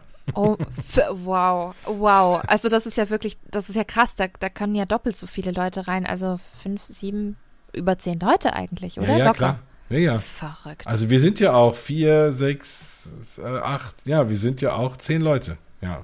Ich bin gespannt, was du erzählen wirst. Das wird äh, sicherlich sehr, sehr interessant. Ganz klar. Ja, der liebe Holger Bindi fragt, bei einem Aufenthalt über zwei, drei Wochen gleiches Hotel oder auch mal wechseln? Ja, ich denke, bei zwei, drei Wochen kann man auf jeden Fall mal wechseln. Ne? Also zehn Tage zum Beispiel im Hotel A, sieben Tage im Hotel B. Ich persönlich bin immer, also ich bin nur nicht so der größte Fan, alle zwei, drei Tage das Hotel zu wechseln. Da ich, ich finde, da geht so ein bisschen Zeit verloren. Ne? Du hast den Check-in, du musst Koffer einräumen, ausräumen. Ähm, ich mag es eher, wenn ich mich in einem Hotelzimmer so ein bisschen einrichten kann. Ich muss aber gleichzeitig gestehen, ich habe das auch schon mal gemacht. Also in, auf unterschiedlichsten Trips, vor allem eben in Orlando. Da habe ich zum Beispiel innerhalb von einer Woche, nur einer Woche das Hotel gewechselt. Da war ich die ersten vier, fünf Tage bei Disney und die zweite Hälfte war ich dann bei Universal die letzten drei Tage. Das kann man definitiv machen. Das macht auch viel Spaß, wenn man dadurch unterschiedliche Resorts einfach kennenlernt. Ähm, und ich glaube, bei zwei, drei Wochen kann man das easy mal machen. Ja, definitiv. Ja, nee, äh, finde ich auch. Also ich wechsle auch mir gerne mal das Hotel, jetzt nicht alle zwei Tage, aber ne, wie schon gesagt, gerade wenn du sagst, du willst dir mal ein teures gönnen, was man jetzt wirklich vielleicht nur ein, zwei Nächte bezahlen mag, dann lohnt sich wechseln. Ansonsten finde ich auch, wenn ich dann ein paar Mal in dem Pool war, will ich vielleicht auch mal einen anderen sehen. Oder vielleicht, wenn du jetzt auf Disney Property bist, vielleicht noch ein bisschen durchwechseln. Ich meine, vom All-Star Movies ins All-Star Music macht jetzt keinen Sinn zu wechseln. aber wenn du jetzt auf der einen Seite oder wie du sagst, ne, eher Richtung, eher Richtung Universal noch mal ein paar Nächte schläfst oder so, dann auf jeden Fall wechseln. Ich würde auch dann schon wirklich immer Richtung des Parks wohnen, wo du halt auch viel bist. Also mhm. gerade das Fahren morgens. Ne, ich kenne auch Leute, die, das habe ich auch zum Glück nie gemacht, den Fehler, aber die sagen, okay, wir suchen irgendwas in der Mitte. Ja, dann ist egal wo, ist es nervig morgens. Ne? Nach Universal hochfahren ist immer nervig. Ich, das finde ich immer Universal, da reinfahren, diesem Parkhaus und dann, da, bis man dann am Park ist. So, hm. Das finde ich immer so ein bisschen unschön. Und wenn du dann, aber Disney auch, und wenn du dann vor allem morgens noch auf der I4 im, im Frühstück, äh, Frühstücksverkehr, im, im, hier, im Frühverkehr äh, noch hängst und, und da im Stau, äh, äh, Berufsverkehr soll es heißen, dann äh, ja, da finde ich, das, das macht keinen Spaß. Also dann lieber ein Hotel bei Disney nehmen für die paar Tage Disney und dann zum Universal irgendwie wechseln und wo auch immer man, wenn man noch SeaWorld oder und wenn man dann nach Busch Gardens gehen will, zieht man halt mal, fährt man eine Stunde im Auto und zieht nach Tampa um, ja also Frühstücksverkehr kann es ja schon sein, wenn du deinen Starbucks-Coffee dabei hast und dann noch einen Donut in der Hand oder so, dann ist es auch Nein, McDonald's ne? Breakfast Burrito ist mein oh. absolutes, äh, äh, mein Kryptonit. Oh, das, das klingt ganz schön fies auch in puncto Kalorien und Kohlenhydrate, oder? Ja, es ist ja, es ist ja ein Wrap, das ist ja immer erstmal besser, aber da ist natürlich Ei und Käse drin und was auch immer mm. und schön Hot Sauce drauf. Ach, und dazu Hash Browns. Ach, lecker. So. dann kann der Tag beginnen. Ja, und dann ist es ein ordentlicher Frühstücksverkehr. Genau, und dann ist es ein ne? Frühstücksverkehr. Dann ist es auch nicht schlimm, wenn ich im Stau stehe. Super. Ja, ähm, tatsächlich habe ich auch eine etwas ältere Frage bekommen, die ich aber trotzdem beantworten möchte, weil sie nichtsdestotrotz einigermaßen äh, aktuell ist. Und zwar Dark Sunshine 85 hat gefragt, warum kann ich nichts mehr für Ende 21 buchen? Alles weg? Oder wartet Disney? Ja, wir haben jetzt natürlich leider schon April, ne? Die Frage kam schon zur letzten Episode rein, aber die Frage ist noch aktuell, denn je nach Zeitraum kann es sein, dass ihr selbst bei Disney keine Hotelzimmer buchen könnt. So vor der Pandemie konnte man Disney Hotels auch über die bekannten Online-Buchungsportale buchen, ne? Und seit Beginn der Pandemie bekommt man dort aber eigentlich so gut wie keine mehr, da Disney alle hauptsächlich über die eigenen Kanäle äh, vertreibt und beziehungsweise Exklusivpartner. Und Disney wartet da eher weniger, sondern gefühlt ist es schon, was weg ist, ist normalerweise weg.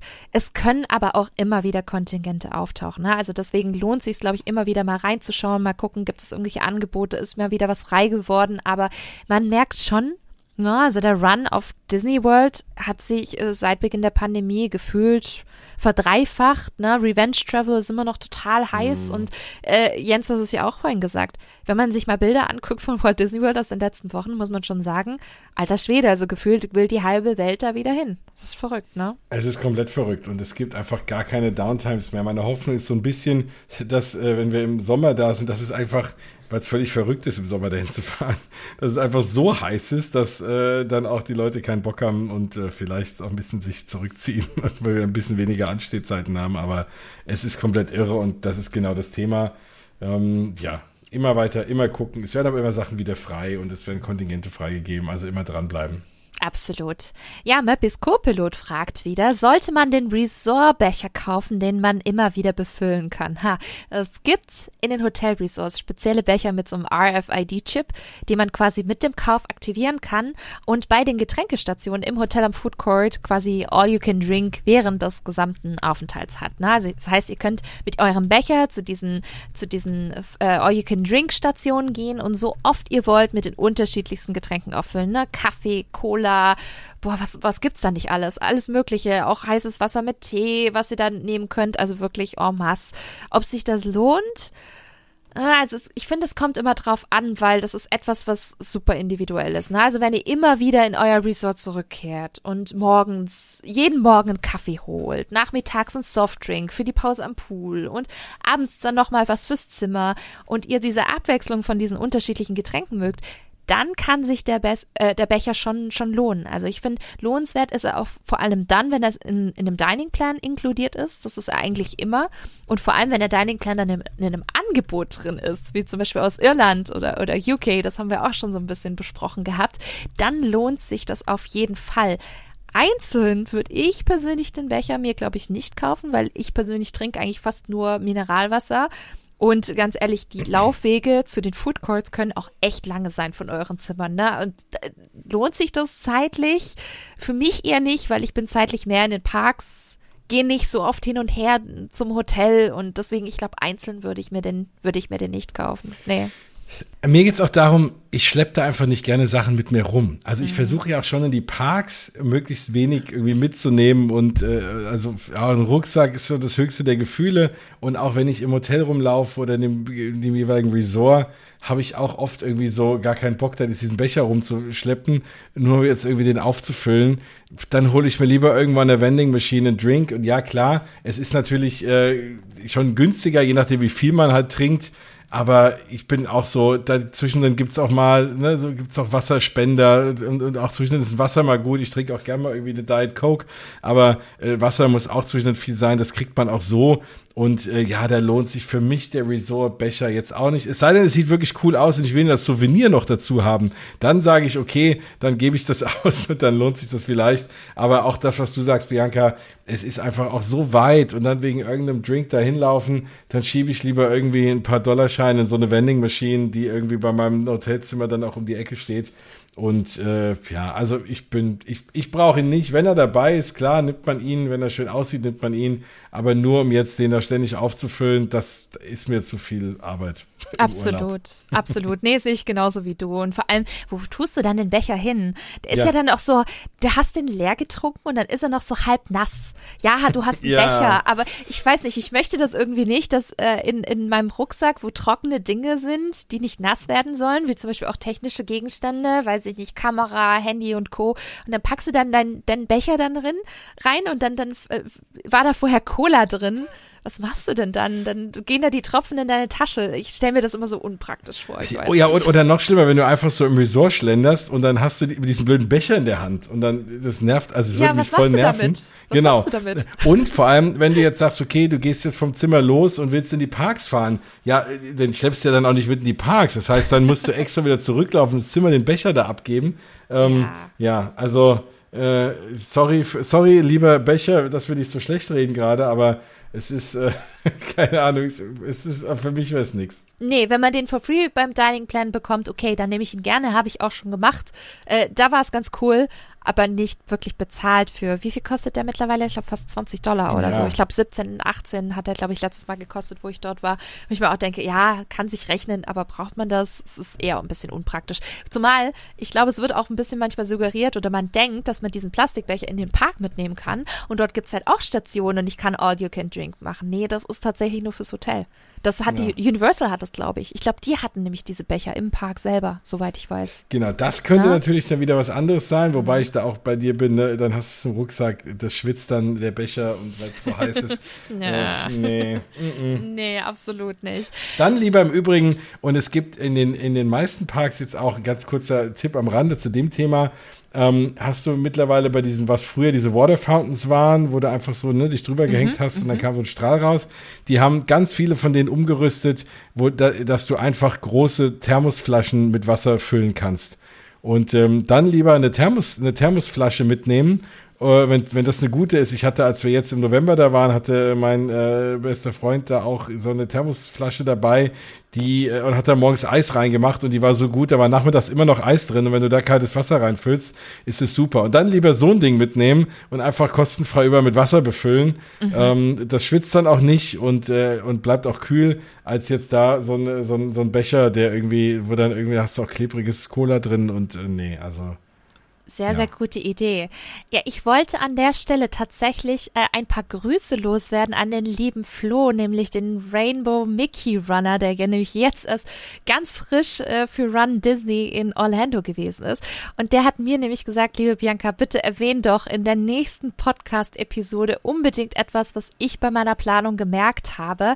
Und tatsächlich haben wir das Thema schon mal angesprochen gehabt, und das versteckt sich so ein bisschen in der Planung und in den Tickets drin, nämlich ähm, die Reservierung der Parks. Ihr müsst ja aktuell immer noch quasi den Park reservieren für den jeweiligen Tag. Und da hat der liebe Flo zum Beispiel gemerkt, dass es tatsächlich nicht ganz so einfach ist, kurzfristig mal paar äh, Parks zu reservieren oder schöne Parktage. Ähm, da war anscheinend die ganze Woche schon komplett weg und er hatte, glaube ich, zwei Wochen vorher irgendwie geplant gehabt. Deswegen an der Stelle nochmal ein ganz dicker Tipp an euch da draußen wirklich plant und bucht nicht zu kurzfristig, schnappt euch so früh wie möglich die Parkreservierungen, sobald ihr das wirklich machen könnt, damit ihr nicht kurz vor knapp reserviert und dann merkt, oh, die ganze Woche Animal Kingdom ist jetzt aber schon weg und dann könnt ihr kein Flight of Passage fahren, das wäre doch schade. Oder Disney's Hollywood Studios und kein, Jens, dein Auftritt. Ha, kein Rise to Resistance. ja, und das wäre natürlich wirklich, dann kannst du ja den kompletten Disney-Urlaub in die Tonne kloppen. Ja, ganz genau. nein, deswegen, so schlimm war nicht, aber nein, das wäre wirklich nein, traurig. Ja. Nein, absolut. Und was im Übrigen, und erstmal würde ich auch den Flo äh, ganz lieb grüßen und wir werden auch bald äh, zu seinem äh, Trip zu dem Run Disney Event auch noch eine Mausgabel-Folge aufnehmen, weil ich das auch ganz spannend finde, wie sich das jetzt wieder anfühlt. Das mhm. war ja eine der, zumindest der erste Run, Run Disney Event, bei dem er war. Es war jetzt nicht der allererste, der jetzt wieder war, aber einer der ersten. Und ähm, ja, was man eben auch, äh, wo es sich auch lohnt, ein Hotel zu buchen, ist das Thema der Restaurantreservierung. Und da sieht es ja aktuell so aus, dass du ähm, 30 Tage vorher, 60 Tage vorher Hotels, äh, Restaurants reservieren kannst. Genau, 60 sind es mittlerweile. Aber du dann, ähm, du kannst dann praktisch ab dem ersten Tag, also wenn du jetzt zum ersten März, äh, wenn jetzt zum 1. März dort äh, dein, dein, dein Hotel äh, beginnt, deine Hotelreservierung, kannst du zum 1. Januar ähm, ein Restaurant buchen, aber nicht dann nur für den 1. März, sondern für die ganze Dauer, die du dort eingebucht bist. Das heißt, wenn du bis zum 10. März eingebucht bist, kannst du dann am 1. Januar als einziger Mensch, der, oder zumindest nur die Leute, die halt dann für die nächsten Tage Hotelreservierungen haben, auch dann für den ja, 10. März ähm, schon dein Restaurant reservieren. Und das ist gerade, wenn du eins der neuen wie Space 220 oder ja, was auch immer, Cinderella, äh, Cinderella's Royal Table buchen willst, ähm, dann sind das schon so Dinge, da macht es auch Sinn, am Disney Hotel zu übernachten. Absolut. Absolut. Das auf jeden Fall nochmal abschließend, weil wir haben ja schon einiges zu diesen Themen in den letzten Folgen ja. gesprochen und ich, mm, ja, ich habe schon gemerkt, nicht nur dem Flo war es ein Anliegen, sondern äh, letztendlich auch mir beziehungsweise dir, Jens, das an der Stelle auf jeden Fall auch nochmal zu betonen, weil sich da natürlich auch einiges ändert und äh, die Erfahrungen sagen einfach, dass man da auf jeden Fall auf diese Themen dann noch Acht geben muss. Ich kam da jetzt auch nochmal drauf, weil der Flo der erste Mensch ist, den ich kenne persönlich, der im Space 220 Restaurant gegessen hat und da bin ja. ich super spannend äh, äh, super mm. gespannt drauf. Übrigens mit dem lieben Oliver, den will ich auch ganz lieb Ja, grüßen, liebe Grüße auch. auch. an den Oliver. Wirklich großartig. Ja, oh Gott, war ich ein bisschen neidisch, als ich die ganzen Stories gesehen habe. Auf jeden Fall. ja, ihr wundert euch sicherlich, warum wir jetzt plötzlich nach der nach dem Hotelsblog jetzt noch so ein paar kleine Minitipps ein, einfließen lassen. Schaut doch mal auf die Uhr. Es sind eine Stunde 56 und wir haben nur über dieses Hotelthema gesprochen. Wir hätten eigentlich für euch heute noch ein weiteres Thema gehabt. Wir sagen aber jetzt tatsächlich, Leute, das heben wir uns für Teil 4 auf, für den besagten Teil 4. Und deswegen sind wir tatsächlich für heute schon am Ende angelangt. Eigentlich, äh, ja, wollten wir alles in Folge 3 packen, aber ihr seht, es gibt viel, viel zu viele Themen, ähm, die wir wirklich ausgiebig besprechen müssen, weil ihr uns einfach so viele spannende, tolle Fragen äh, stellt. Und deswegen sagen wir definitiv, es kommt eine Folge 4, weil wir wollen euch noch Tipps zur Anreise geben, zu den Kosten, aber auch zum Thema Buchung und ganz, ganz vieles mehr. Und Jens, ich glaube, das darf ich doch schon verraten, unsere, unsere Ideen und so für die nächsten Monate, oder? ja, mit diesen vier Folgen ist natürlich noch nicht Schluss, denn wir werden die Walt Disney World Reihe weiterführen nicht nur, weil Walt Disney World so groß und komplex ist. Gott, ich, ich, ich glaube, das wird mein Rise of the Resistance. Ne? Ich erwähne es ja immer wieder. Ähm, sondern weil euch das Thema auch so interessiert und es auch so nachgefragt wird. Und da gibt es einige spannende Aspekte und Themen, über die es sich wirklich zu berichten lohnt. Ne? Also wir wollen uns vor allem die einzelnen Parks nochmal genauer anschauen. Wir wollen über das Thema Walt Disney World für Familien sprechen aber auch über Themen wie Restaurants, Barrierefreiheit und Co. Und da würde mich interessieren, was wünscht ihr denn euch noch für Themen zu Walt Disney World? Und deswegen würde ich mal sagen, schreibt es auch uns eben über unsere Social Media Kanäle, ne? Spinatmädchen bzw. Feenstaub und Mauseohren und natürlich Mausgebabbel äh, als Kommentare oder Privatnachricht uns würde super interessieren, was ihr denn noch gerne so wissen wollt an Überthemen, weil das haben wir in den letzten 20, 30 Jahren Walt Disney World echt gemerkt. Je mehr man weiß, desto besser wird der Urlaub in Walt Disney World, oder? Kann man das so als Regel sagen, Jens? Also zumindest habe ich das gemerkt. Je mehr ich über Walt Disney World weiß, desto besser kann ich planen und auch meinen Aufenthalt dort ein bisschen steuern, ne? Auf jeden Fall. Also ich würde es fast sogar umdrehen. Je weniger man weiß, umso schlechter kann der Trip Tipp werden. Je mehr man weiß, wird er vielleicht auch noch ein bisschen besser, aber auch die Vorfreude ist natürlich noch mal schöner. Und ähm, das ist ja, ne, man mhm. weiß ja einfach auch, worüber man sich freut und man kann einfach noch mehr in die Planung investieren, was Spaß macht und was einem dann auch einen schöneren Urlaub beschert. Ja, vor allem Spaß macht. Das ist ein wichtiger Punkt, weil ganz ehrlich, uns machen die Podcast-Folgen auch so viel Spaß, dass wir da einfach weitermachen müssen. Deswegen freuen wir uns sehr über euer Feedback und eure Wünsche, die wir dann auch in den nächsten Walt Disney World Podcast-Episoden einfließen lassen. Ja, deswegen Frage an euch. Habt ihr einen Trip für 2022 nach Walt Disney World geplant? Was habt ihr schon gebucht? Worauf freut ihr euch am meisten? Schreibt es uns doch in die Kommentare unter den Instagram-Post auf dem Feenstaub- und Mauseohren-Kanal oder eben natürlich auch auf dem Mausgebubble-Account. Und wir freuen uns mega auf eure Kommentare. Wo ihr es auch kommentieren könnt, ist im Übrigen auch auf YouTube. Da haben ja. wir beide ja auch äh, jeweils die Kanäle. Da sind hier und da mal auch äh, Videos, wo man uns sieht.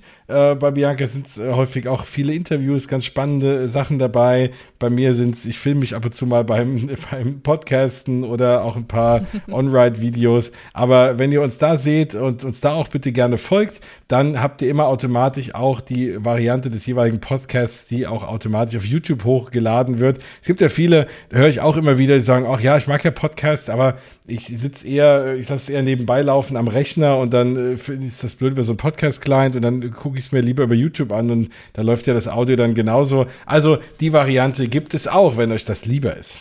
Absolut. Ja, vielleicht kommt ja demnächst aber ein bisschen, bisschen mehr. haltet auf jeden Fall mal Ausschau auf YouTube. Genau. ja, und das war's tatsächlich mit der heutigen Crossover-Episode von Feenstaub und Mauseohren und Mausgebabbel. Es hat wieder so viel Spaß gemacht, Jens. Das, das hätten wir schon wieder das hätten wir viel früher wieder machen müssen. Ich habe das Gefühl, die eine Episode ist aufgenommen und ich würde am liebsten schon die nächste Episode schon aufnehmen von uns beiden. Und vor allem mich, mich hat es persönlich ein bisschen überrascht, dass wir über Hotels so viel reden konnten. Ne? Also völlig verrückt. Ich habe auch gedacht vorher, na ja, ne, also oh, kriegen wir da wirklich diesmal so viel ja. Zeit voll wie sonst, aber ja, umso mehr zeigt mir das, dass wir noch mehr über die Parks reden müssen, weil wir, das mhm. heißt, wir können da noch mehr drüber erzählen. Und nein, es war ein großer Spaß. Wir werden es bald äh, wieder tun.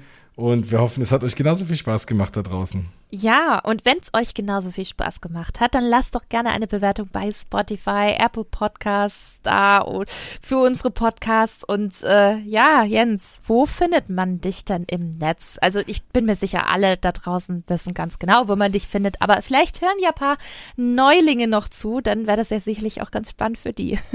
ja, genau, das freut mich. Ja, du hast es gesagt, Mausgebabbel ist der Podcast und ist auch der Account bei Instagram äh, bei YouTube, bei Facebook. Bei Facebook, äh, da auch, äh, habe ich auch noch eine Gruppe Disney Rhein-Main. Falls ihr aus dem Rhein-Main-Gebiet äh, kommt, dann äh, da gerne mal reinschauen, weil wir uns da jetzt auch, nachdem die Pandemie vielleicht so ein bisschen erträglicher wird, ähm, auch wieder mal in echt treffen wollen mit anderen Park, Disney Park Verrückten. Allein, um das sage ich ja auch häufig, man sieht auch an diesem Podcast so schön, dass man nicht alleine ist. und äh, das will ich auch lokal hier und da mal so ein bisschen möglich machen. Deswegen da auch mal reingucken. Nein, aber ansonsten ganz klar bei Instagram und bei YouTube und natürlich viel am allerwichtigsten überall, wo es Podcasts gibt.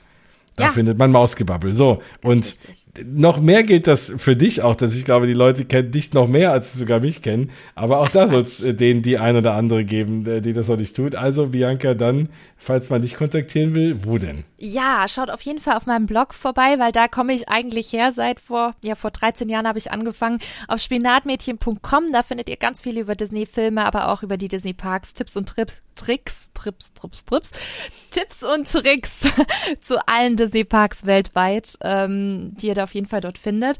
Aber eben auch auf Social-Media-Kanälen wie Instagram, Facebook, Pinterest, äh, Twitter, äh, Spotify und, und allem drum und dran.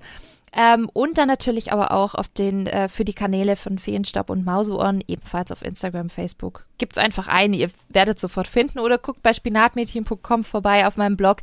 Rechts oben sind die Social Buttons, da kommt ihr auf jeden Fall auf die aktiven Kanäle. Genau. Und ich habe noch mausgebabbel.de natürlich vergessen und da auch ja, als E-Mail jens.mausgebabbel.de so ja, oder was auch immer. Da kommt ihr auch, falls ihr lieber E-Mailt. So, jetzt aber sind, glaube ich, keine Fragen mehr offen zu uns oder zu Disney Hotels.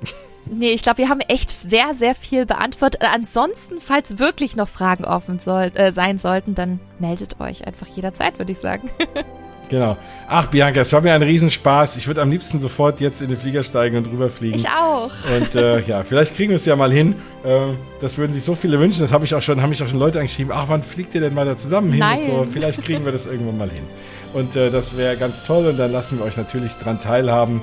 Und ja, also gedanklich waren wir jetzt ja heute schon mal da und das ist ja erstmal die Hauptsache. Absolut. Ja, dann würde ich sagen, auf jeden Fall vielen Dank fürs Zuhören und aus die Maus. Bis dahin, haltet die Mauseohren steif und bis bald.